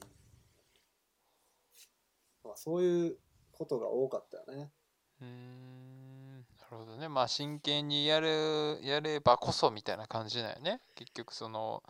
みんながすごいこう一生懸命やったりとかもっとできるんちゃうかってやればやるほそうどそうそう逆にこうちょっとこう首を絞めちゃうとこもあったりギスギスしちゃったりみたいなとこがあったんよねそうだねだからまあ常に自分の熱量を相手にも求めてしまうというあかなるほどなるほど確かにねなんかそれが「いやお前そんな感じなん?」みたいな「こんだけうんみんな真剣にやってんのに」みたいな、 うんまあ、そういう雰囲気はあったかもね、うんまあ、お客さんにも伝わってたかもしれないしそうちょっとピリッとした感じが そうそうそうでも料理人とかもねなんかもう気性荒い人多いから確かに ねやっぱもう忙しい時とかはもうね普通にフライパン飛んでくるみたいなね 世界というか、はいはいうんまあまあそんなね中でやってたから、うん、まあでもある日あの新しい店を出すことになってうんうんで、まあ、そこの料理長に一応そのシェフが「あいつはできる」って言ってくれてうんあつっくんをそう推薦してくれたと推薦してくれたよねで俺は「えなんか人入れるんじゃなかったんすか?」みたいなうん感じやったけど、いやいやできんのかできへんのかどっちやとはあやるんかやらへんのかみたいなでも、いや、やりますってなって。えその時はもうつっくんは社員として働いてたんまあ、名ばかり社員やけどね、飲食業やから、へえまあ、その、あね、保証とかね、その辺はあれやけど、一応、あの、社員っていう名でー、うんうんうん一応名刺も持って、名札もつけて、シェフとしてね、やってたよ。なるほどなるほどうん。だからまあ、その新しい店を出すってなった時に、えーあくまでも雇われてる人間として、うんオーナーがやりたいことを120%でやれと。はうん、それに自分、 120うんそう自分の持てる力を全部使えみたいなあなるほど熱いねそう言われてもうそっからだから普通に店の営業もしながら新しい店の設計図とかメニューとかも考えながら毎日こう寝る間も惜しんでいろいろメニュー考えたりうんしながら、で、まあ、新しいスタッフの教育とかもしたりへもうめちゃくちゃ忙しいけどもうオープン何日って決まってんでみたいなえうんいや工事まだ終わってないやん全然みたいなうーんいやここ冷蔵庫入らへんくなってるやんみたいなとか へえすごいじゃあもうそういうあらゆることの権限というかそうまあいうのはあやっのぱ結構あったってこともともとそういうのなんか首突っ込む立場はあってんけど うんうんとにかく教えてくださいみたいなうんうだからん生意気にもお前はこれだけやっとったらええねんみたいな言われててもうんいやとりあえず一回見してくださいみたいうんなでこここうじゃないんですかみたいへなえここ絶対動線あった方が良くないですかみたいなのとかなんかそういう口出せば口出すほどなんでお前がそんなことやってんねんみたいなんで揉めたりすんねんけどへえそれつっくんは当時いくつやったえー、その時でもまだ2223ぐらいかなそれでその仕事すごいねあー、へーまあだからなんかその自分が強くいないとうん後でみんなが困るんじゃんみたいなのがあっあーあーなるほどねてだから上の人にはすごい生意気やったと思うーう、んだから上の人が下見れてへんなと思ったら今こんな状況ですよみたいなのをわざわざ言うから分かってるわってなるというか うーんでもまあ下にはすごい優しくしてたつもりやねんけどうんうんだからなんかそんな感じで、まあバッタバタでまあ結局はね自分の思い通りに全然ならないよね、うんうーんオーナーのき、まあ、気も変わるしやっぱこうしようとかもっとこういう感じの店にしようとかなるし俺が知らん間になんか全然内装変わってるやんみたいなのとかあったりへえなんかそんなんも含めオープンしたけどなかなか大変でうんでもシェフにも任されてるしなとうん思ってたけどまあやっぱりこうあの一緒に働いてる店長と何回もこう反りが合わんくなってぶつぶつかったりしてうんでお互いやっぱこう店をめっちゃ大事に思っててうん言ってんねんけど、 そのなんていうかすごいバタバタやけどなかなか客足も増えへんみたいなのもあってうんお互いこうちょっとイライラしてたり、まあ、それで結構ぶっもう毎日のようになんかストレスが溜まってる状態で、うんまあ、なんか当時はほんまなんかもうお酒をやたら飲むようになって おーほんまダメな典型的ダメなパターンやねんけどでなんかその今までみたいに勉強しして料理のこと研究したりとかっていうなんか時間とか気持ちが ないぐらいなんか忙殺されててうんでなんかスタッフ急に来なくなったりとかうんうんうんうんうん人数あの人件費ちょっと削らなあかんみたいなとかあったり、まあ、なんかそうこうしてるうちにかなりすさんでてうーんでもうなんかこのままやったらちょっともうおかしくなるわみたいなんでうんうんなんか一回その飲食以外の道ないんかなみたいな考えるようになってうんだから料理は楽しいけどこの時間ずっと働いてたらちょっとやばいんちゃうみたいうな、んまあ、それでね結局あのやめようかなどうしようかなってなってる時に、まあ、結構決定的にこうスタッフ内でぶつかることがあってうんもう俺やめますってなってうーんほんまあかんやめ方やけどうんまあけうんうんまあ結局それでも話がなかなかこじれてどんどんどんどんうまくまとまらんまま、まあ、ある日飲みに行った帰りにまあねあかんねんけど原付き乗っててうんで夜中に運転してて気づいたらもう事故を起こしててほほんうで単独の単独で、まあうん幸い単独やってんけどうん街路樹にぶつかったみたいで、まあ、あー原付きもぐちゃっとこぼれ壊れてて。うん自分体動かへんし、うんうんうんで横になんか大阪ガスの車止まってておっちゃんがなんか電話してくれてるみたいうーんな「あー倒れてます」みたいな「いや多分一人です」みたいなうんうんうんほんで救急車来てその辺からだんだんなんか「俺やばいことやってもうた」みたいなうんうんうんうんうんうんってなりもうそのぶつかった瞬間のことはあんま覚えてないってこと全然覚えてないはあもうだから多分まあね寝ちゃったというか意識失ってたというかうんうんうんうんうんふらーっとしてそのまま街路樹に突っ込んでうーんで全治1ヶ月ねほう顎の骨骨折2箇所二箇所2箇所はだからその当時なんか k 1の選手で同じ骨折してるやつがいたから すごいニュースになってたけどああそうなん結構すごいんやこれと思って 顎はそううまあそのだからねなんかまあ顎を折って、うんまあ、単純にその顎を直すのにも時間かかるし、まあ、それ以外にも体もボコボコな状態ででとりあえずそのやっぱちゃんとした病院に入院しなあかんってなってうん入院して食事制限いきなり流動食になってまあそれは食べられへん噛まれへんもんねそうでなんか顎の骨折ってやっぱギブスをつけられへんからああそうなんだなんかその歯にあの針金をいっぱいつけてへえ歯の隙間に針金をいっぱい通してうんこれがまためちゃくちゃ痛いねんけどあそうなんその針金と針金を針金で結ぶみたいああな で上顎と下顎をガチッとつけて、うん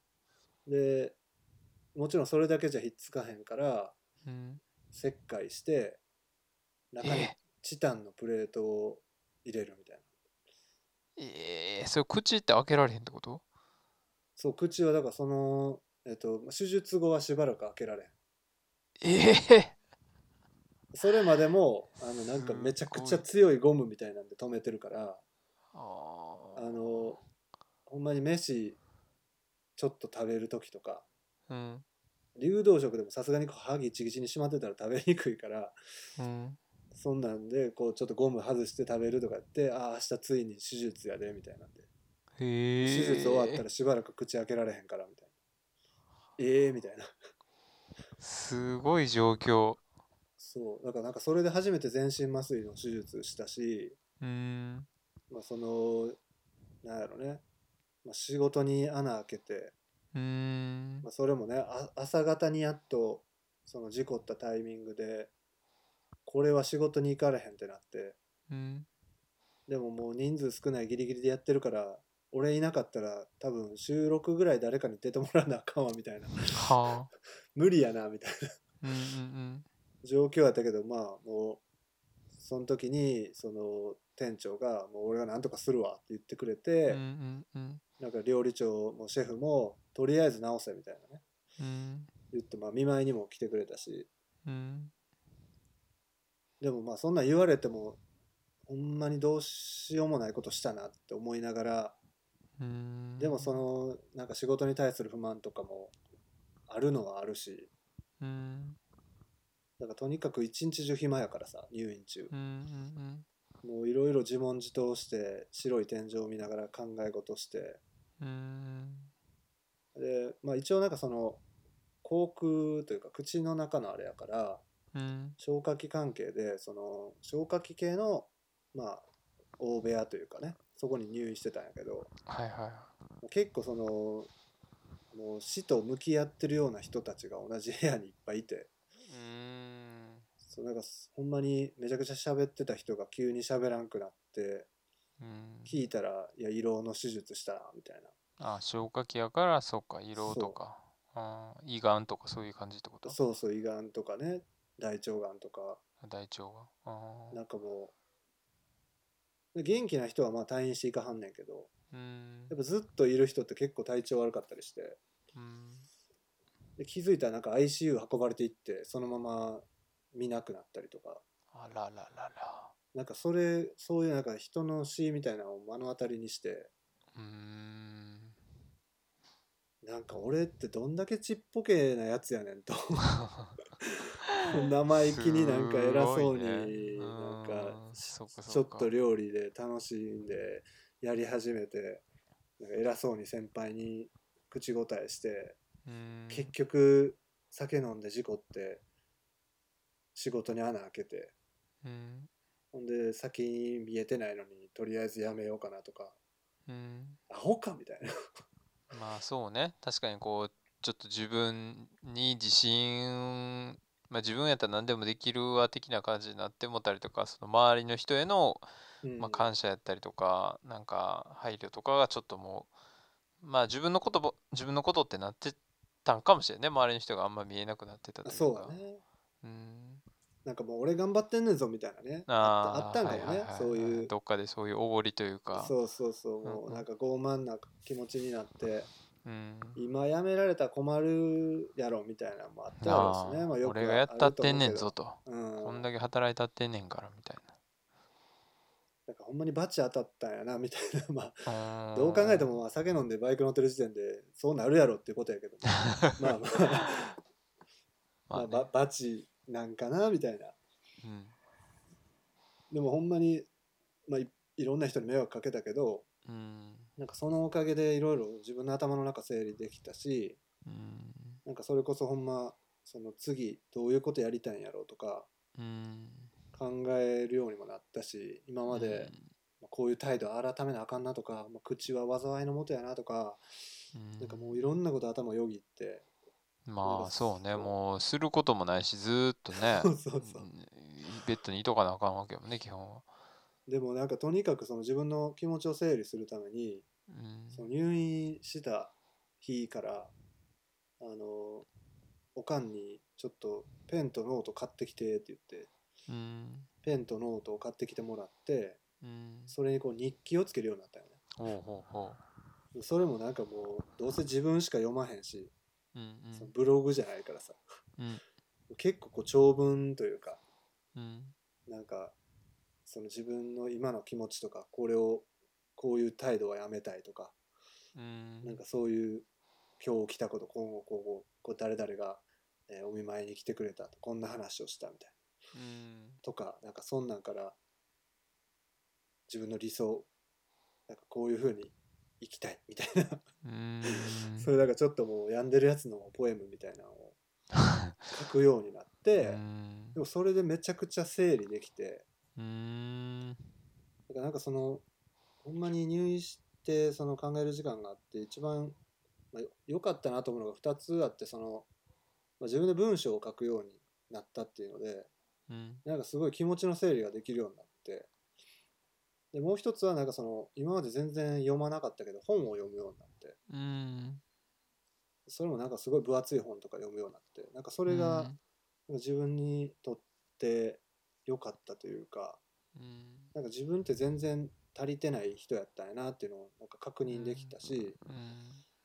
なんかもっといろんなこと勉強したいなみたいな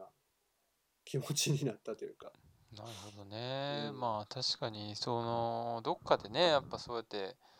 自分のことを徹底的に見つめたりとか振り返る時間ってま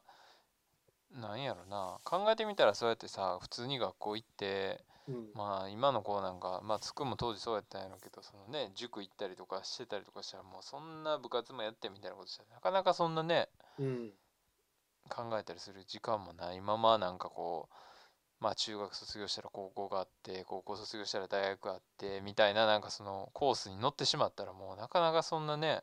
そうやなそ振うりなんか返なる機や会っぱもりないままうん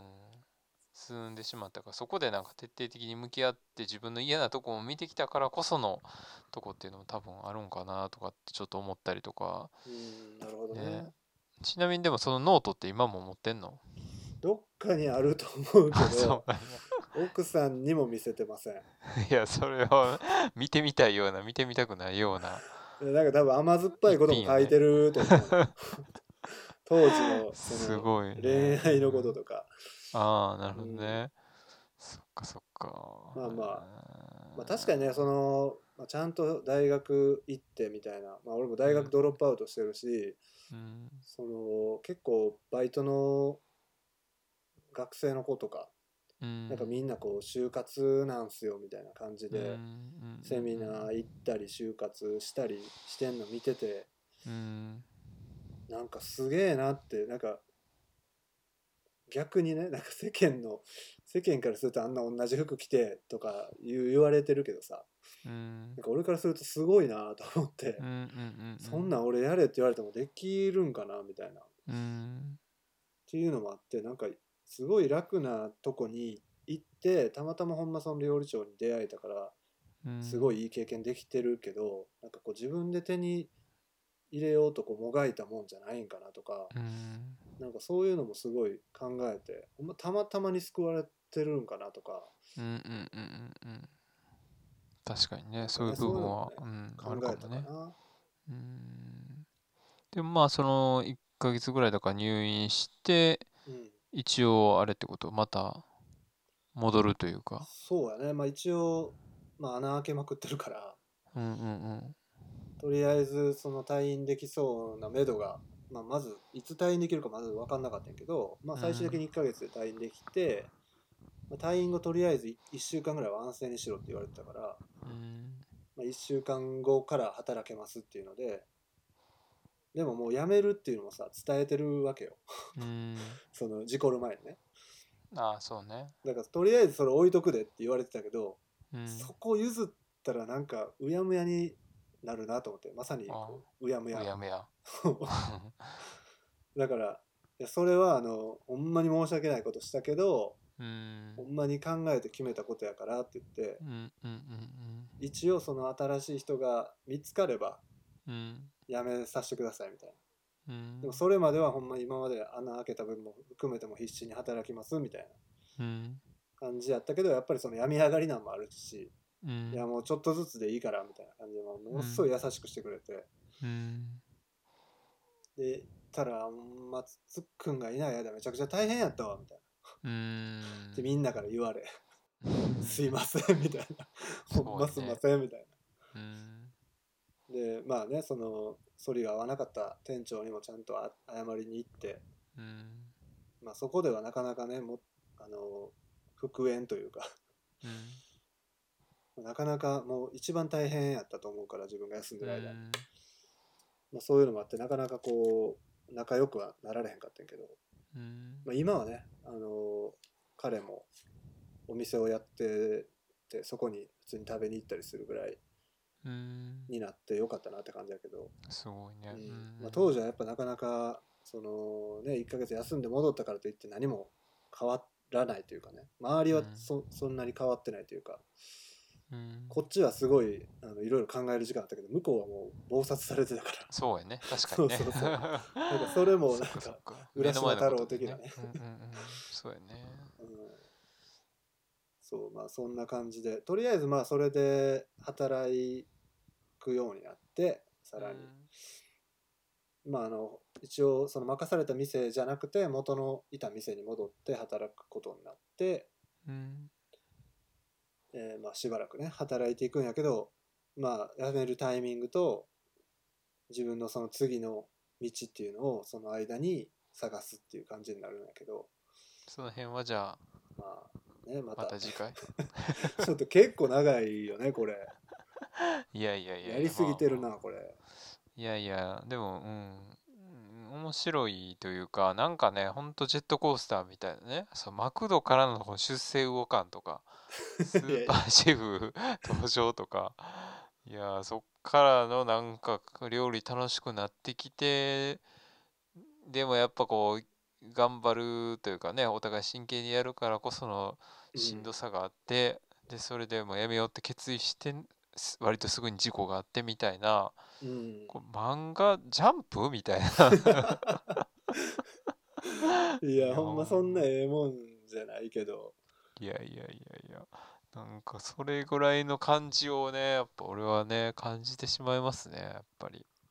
いやまあでもなんかその自分の感情の変化は確かにジェットコースターみたいやったかもなと思う、ななんかそのうん何も持ってない自信のないでもちょっとこうギスギスしてる時代からこう自信とともに料理が上達してうんで逆にこう天狗の方に行ってうんで揉め事を起こしそしてまた反省するっていううんいやなんーかドラマチックやね人生はまあねたの楽しんでたというか謳歌してたんかなと思うけどうんうんうんいや青春ですね青春よもうやっぱまさしくねちゃんとした俺学生のね甘い 学生ライフみたいなの送ってないからさ、うんその分なんかいろいろこう楽しましてもらったなとは思うねうんうんうんうんうんそうやねそこので過ごした時間っていうのがまあ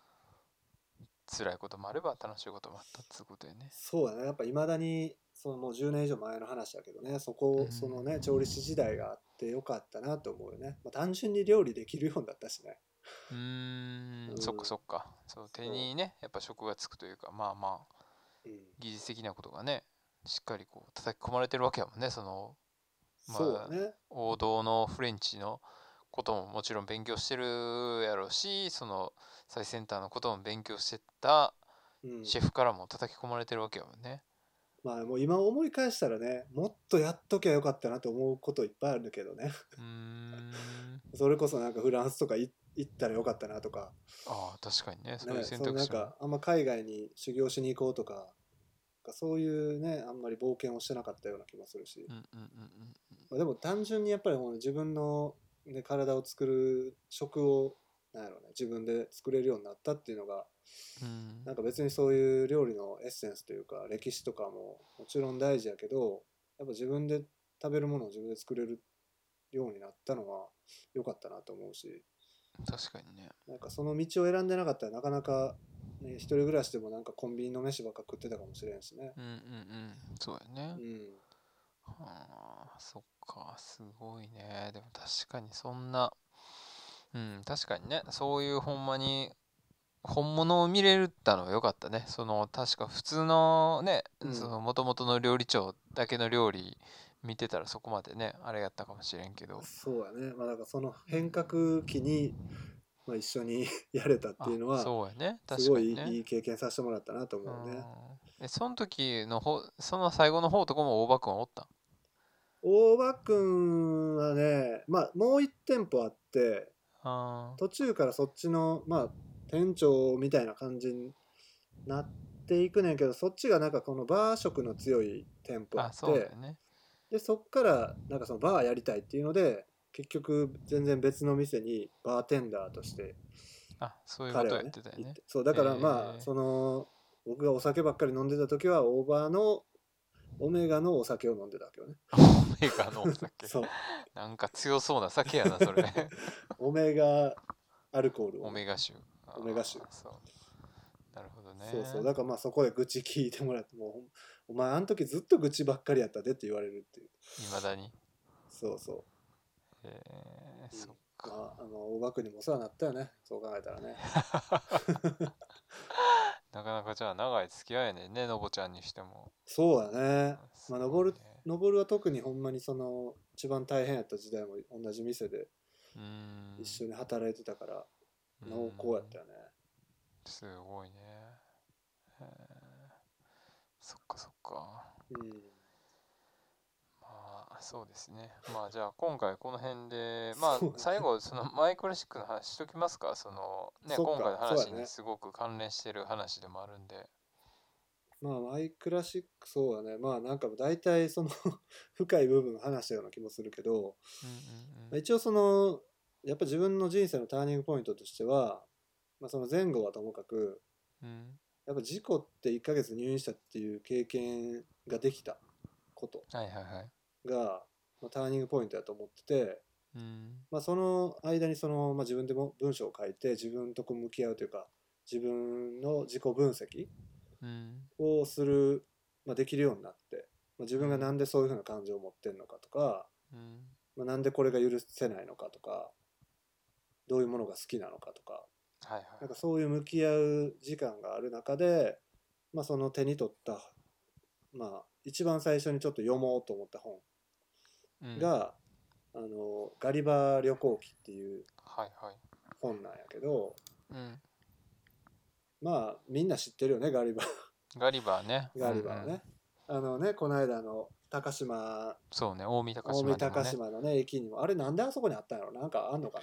なんかあったんかなうんそのガリバーのでっかい銅像みたいなのがあったな、ようん、あねったよねうんそうまああれなんかあの小人の船をガリバーが引っ張ってるみたいな感じだったけど、まあ、一番有名な話が絵本にもなってるその小人の、まあ、国に行って、まあ、ガリバーがそいつらからしたらこう巨人やみたいなうんうんうんうんってなってまあいろいろこう最初は恐れられたりしながらその小人たちを助けたりみたいなね話、うんめでたしめでたしみたいな感じやねんけど。うんうんうんまあその原作は結構あの風刺がすごくてうんまああのスウィフトっていう人が実際は書いてたんやけど、うんまあ、それを仮名で、まあ、ガリバーによる、まあ、旅行記だよっていう形で出版したよねうんだから自分の名前を出さずにうんうんうだからそれだけパッと取った人からしたらほんまにこんなとこあんのみたいな思うぐらいん。ああ、なるほどね。まあ、今や ったらねそのそれ嘘なんちゃんとかいろいろあるけどまあまあ当時はなんかなんかこの本すごいでおもろいでみたいな感じで出回ってうん実はその中にその当時の教会とか貴族とかを批判した、うんまあ、そういうのを風刺としていろんなこの小人の話にしたり巨人の話にしたりしてて、うんまあ、大体まあ知ってても小人と巨人の国ぐらいが出てくるんやと思うねんけどうん実はその後にまあ日本ではだいぶ有名なあのラピュタはいはいはあのねジブリのいうんうんあのラピュタっていうのもこのガリバーに出てくるものやねんけどあそうなんやそうね空飛んでるまあその 島国みたいなのがはいあっはて、いはいまあ、その空飛ぶ島が出てくんねんけど、まあ、それの名前がラピュータ、ラピュータっていうへえはあでまあそれを多分元にあのね話はうんうんうん天空の城は作られてるはずやねんけど、まあそのガリバーの中では結構そのラピュータっていうのがそのすごい地位の高い人が住む場所で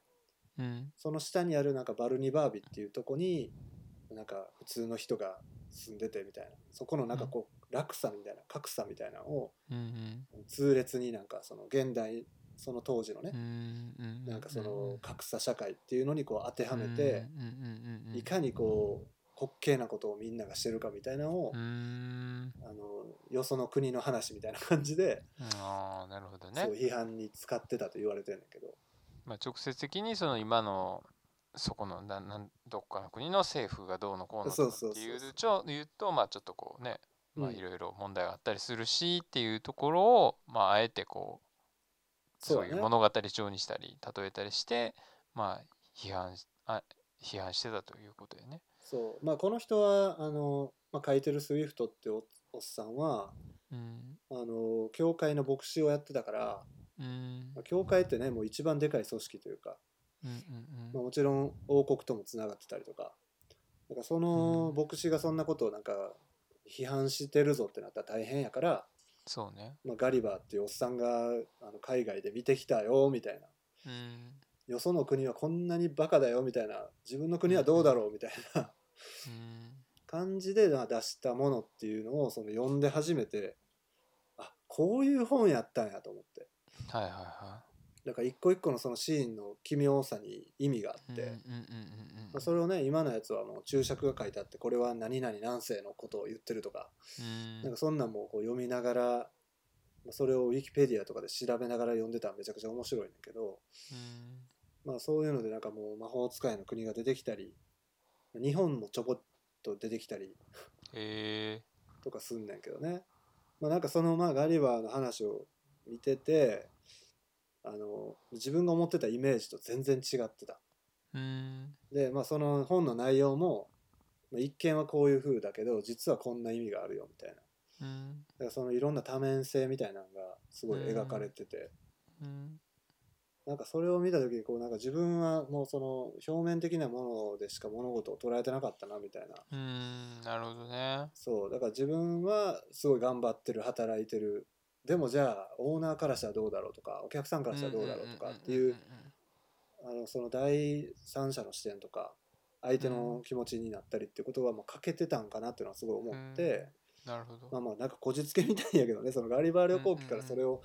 まあ考えるようになるっていうのもそのね時の精神状態とか、まあ、そういうのも関わってたんかなと思うけどうんなんかそれをまあ考えるようになって、まあ、そこからほんまになんやろもっと、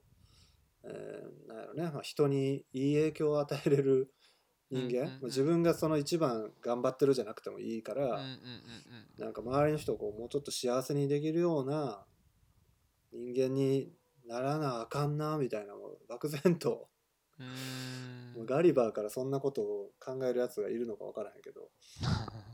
まあそれはだからか重なったってことやねその自分の今置かれてる状況であったりとかで、うんとかまあガリバー読んだりとかしながらまあ日々その1ヶ月間まあすることもそうだねない中、うんいろいろ考えを巡らした結果っていうことやね。でまあでもその一個のそれを生み出す、ま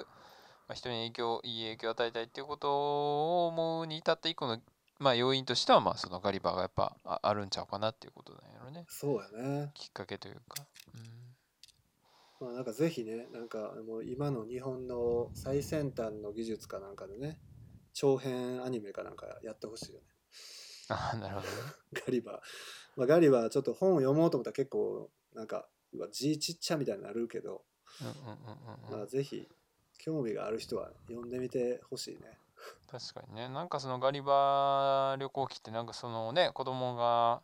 うんなんやろ読む感じっていうかなんつうのエルマーの冒険とかなんかあハリそうー・やねポッターとかなんかああいう感うんうじんのイメージというか童話みたいなねそういうイメージがあったけどなんかそういう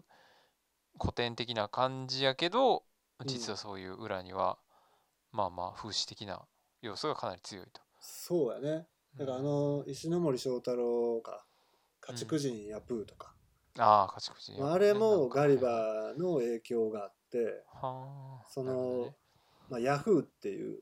うん。まあ、あのね検索エンジンのヤフーもそっから来てるらしいけど、あ、そうまなあ、んだ。そのヤフーっていう、まあ、キャラクターというか種族が出てくるんだけどね、うん。まあ、それを多分あの家畜人やプーは継承してるみたいなうーん。だからなんかそういう結構多分いろんな人に影響を与えてる作品は作品なんかなっていうのはうんうんうんうんあるから、まあ、そういう、まあ、サブカルチャーとか好きな人が見ても面白いと思うし、なるほどね。うん、まあそのスッと言わへんとこがいいよね。なんかお前が間違ってんねんみたいなその声を張り 上げて伝えるんじゃなくて、まあそうやってこうね、そうそうなんかちょっとそういうひひねった感ひねった感じでこう伝えて分かる人には分かるじゃないけど、うんうんでそうやって世の中をいい方向に持っていこうと思ったんかもしれないよね。なんかそのデモを起こしたりとかなんかそうだ騒ねぎ立てるんじゃなくて、うん、もしかしたらそういうとこで草の根的じゃないけど、まあそうまあだねそういうウェーブを起こして世の中の人がちょっと目覚めるっていうのをちょっと期待してたとかああるんかもしれないよね。スイそフうトだは。ねまあなんかそういうアプローチ、まあ、自分にしかできないアプローチを取ろうっていうのは多分考えてたと思うし、うんまあねけ最終的にはこう国を良くしたいとかもっと人々の暮らしを良くしたいみたいなそのまあ牧師さんならではのねやっぱ教会っていうのはみんながこう通う場所でみんなの悩みとかも聞いてた場所やからうんやっぱりそれを上の人に伝えるにはどうしたらいいやろとかでこういう方法を まあこれが最善やったか分からへんけどうんなんかそれを取ってるっていうのはすごいなんかかっこいいなと思うし確かあのにねそれはかっこいい。ペン本は当に剣より強し的なねうんうんうんうんうん感じでだからうん僕らがまあこうラップ書いたりするのもこうちょあ、まあ、同じなんかなみたいなね、 同じうんそうやな、うんうん、スイフトからの影響を受けてるって今後は言っていこうかなと思ってるけど俺も自己表現をねちゃ んと いやでもそうね確かにそういうのはでも結構大事かもねなんかうんまあストレートに伝えるよりもねなんか、うん、そういうやり方やるっていうのはちょっとまあつそういうこともその時代からやってたってことやねなるそうだねまあねそう考えればなんか歴史は繰り返してんのかなとも思うけど、まあ確かにねうんうん、確かに確かにまあでもねいこうや過去がね蓄積されてるから、どんどんそういうとこから学べるからうんうんうなんんかそういうのも含めてそのね面白いねいろんな昔の本とかでも今気軽に読めるわけでうんうんうんなんうんかすごい読書をその時にできるようになったっていうのも自分にとってはすごい、うん、いいことやったなと思うし、うんうんまあ単純にこう学んでいくこと自体が楽しいというかね楽しい。うん、知らないことを知ることも楽しいしできなかったことができるようになっていくっていうのは楽しいしそれは多分そうそうずっとねそうやね。続いていくやろうしいくつになってもまあそうなんかもしれんし、うんうんまあ、それは一つのねなんか生きるモチベーションなんかなと思う時は俺も確かにあるかなと思うし、うんうん、あるよね。なんか今更っていうのがさ、もう禁句に、自分の中で禁句になってるというか、うんむしろなんか、年取ってからこれ始めようかなみたいなことが うんうんうん思うというか、うんう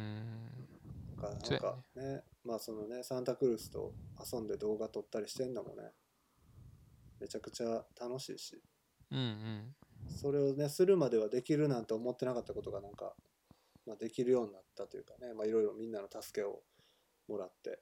うんやったりして形になっていって刺激を与え合うみたいなそうやねいいよねそうまあそのギスギスギスギスしない感じの高め合いみたいそうなのだはねそれ重要ねうんあるかもやっねぱぶつかり合ってたよ ねお互い疲弊しちゃうからそうねそうそうそういうゆるいゆるい高め合いっていうのはね確かにそうゆるいいねつながりとかね、そうねそういうのはまあやっていけたらなっていうのはありますね確かにねうんうんはいまあ そんな感じではいしっかり話を聞きましたがだいぶ長くなったよねこれ いや2時間ですよ うわ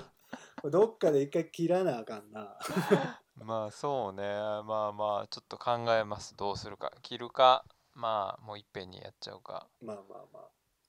ちょっとその辺は考えますがはいということでまあとりあえず今回料理人編第1弾ということでつそうっくんスペシャそうルですねはいまた第2弾もまたねまあちょっとねさっきうんあのー今月は収録がなんかちょこちょこお決まってるので、はいまあ、12月ぐらいになるかなと思いますがおまた、はい、お願いしますということでじゃあまたいろんな人の話がねそうこれねでちょっ聞とけるというはいことではい聞けるようになるかなと思うのでまたその辺もということでなんか宣伝とかある、まあちょっとね冒頭にも言ったけど、えーまあ、ヘイラルの活動再開というかね、うんえーサウンドクラウドのアカウント、まあ、僕の、えーインスタからにも、まあ、リンクが貼ってあるんで、はいえーサウンドクラウドぜひねチェ聞いックしててみてみてくださいまあその曲に共感もしてほしいけどうんあこんななんか30半ば超えたやつがこんなんやってるんやっていうことに刺激を受けていただきたいというかなるほどね上からやけどうんうんなんかまあまあ楽しいよこういうのうんうんうんうんうんそうねうんそそんな感じかなあとラザラザさんのそうラザ君の君ねやつもあると、うんいうことですね。で、まあ一応俺からはですね、えっと、うちの、えっと釜、つくも釜、お、えー十馬天心のですね、う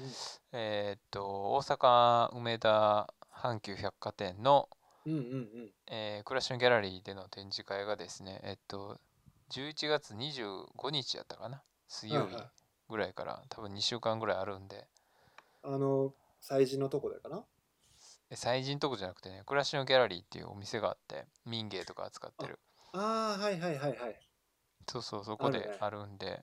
で確か25日水曜日とその週の土曜日は、えっと、28になるんかなうんうんは在労してるらしいのでおーもし会ってみたい方はまあ見た目ちょっとあの俺初めて会った時思ったんやけどあのこの人は元ボクサーなんかなっていう感じのな んかちょっとこうちょっといかついんかなっていう感じなんやけどあのあー喋ったらすごい気さくな人なのでなるほどはいはい。まあ、ぜひ、あの、パンチドランカーみ話したいではないってことねかけて パンチドランカー。いや見た目がマジね、かなり小柄な人で、うんうんなんか目がちょっとなんつうの、あの、細くて、なんかこあう、トロンとしちてょっるとこう、そうそうそうそう、なんかだいぶ、あまあでもパンチドランカーっぽいかもしれない。うん、ちょっと、そういう感じも。いやあの喋りは普通です。見ましたよあの NHK のね番組あ、見たうんううんんうんうん。世界は欲しいもので溢れているやったっけ、ね、ね、そうそうそう、そういうのも出たんで、ものすごい素敵なそうねご、家族というかねそうね。かやぶきのあねとこでうんうんやっうんててって感じだね、まああんなでも釜炊きの時に子供たちが手伝うなんてあれはフィクションやったけど ねそうあそこでケンちゃん出てくるんかな思ったら子供たちがね薪を入れてたからあうれん、手伝ってますみたいなこと言ってたけど俺そんなシーン4年ぐらいいるけど1回は見たことないけどね すっげえいやいややってる感じやったけどなんかたた頼んだら、まあねそれは子供にもいろいろねあるやそろうねそうそうそう家がね俺らがいいなと思ってもあいつらはいやいや普通の家がいいとか思ってるかもしれんし そうやねんなかやぶきの家に生まれたからってさそこに愛着があるとは限らへんしそうね大人になって気づくこともあるからねうんなんかでもその辺のバランスがすごい俺は好きというかうちの師匠の場合は割となんかそこまでなんていうのかな、うんまあ、そこに対して押し押し付けが本当にない感じの人やからなるほどねうんうんうんなんか例えばああいう家の人やったらすごい家もずっと綺麗にしててうんうんなんか子供たちもなんか外でなんていうのなんか遊びまくってみたいななんかそういうイメージってなんとなく多分さうかんうんやぶきの家に住んでてみたいな感じだったらなんかそういう風に陶芸家の子供でってなったらなんかそういうイメージ結構あるしなんかそういうふうに肩にはめようとするとこもあるんかなと思うけどなんかあんまそういうのはないというか、なるほどうん、まあそれはうちの師匠がないからなんか子供たちがそういう感じやからそうなってんのかちょっと分からへんねん けど、うん、まあなんか割とあの家にこもって遊ぶのが好きな子たちやねんけどなんかそれはそれで別にね、いいかなと思うし、うまなあねんかでも確実に影響を受けてると思うしね、ん、まあそうやんね、うんそうそうそうなんか表面的にはねそうじゃなくても絶対そこで暮らした時間とか、そう経そう験しそたうことってなんか蓄積はされてるかなと思うからうんななんんかかねその辺はいいよね自分をねこううん掘り下げた時に、まあ、意外とこうちっちゃい時に家にあった置物とかうんなんかそういうもんからすごい影響を受けてたりあるなっていうのはめっちゃ自分で感じたし、うんうんすそうやごい、ねねいい環境やと思うよねうんうんうんうんうんそうやねぜひまあ一まあ回行ってみたいな、そうねあうのん知り合いの人であれば全然あのいけるお気軽にはい僕に言っていただけたら全然買えるあ買ったりとかももちろんできますよはいはい案ぜ内ひしますよぜひうん伺いたいうんうのんで、そうねなんかねううんんあの縄文式の漆塗るやつねはいはいはいはあいれとかすごい漆は結構かっこいいようかっんこいい、うんあ、でも今、うん、ちょっとやったらあるかな、多分。まあ、その辺は結構タイミングやったりするけど。そうやねだってあんなテレビでねあんな素敵に出てたらもうものすごい売れそうやね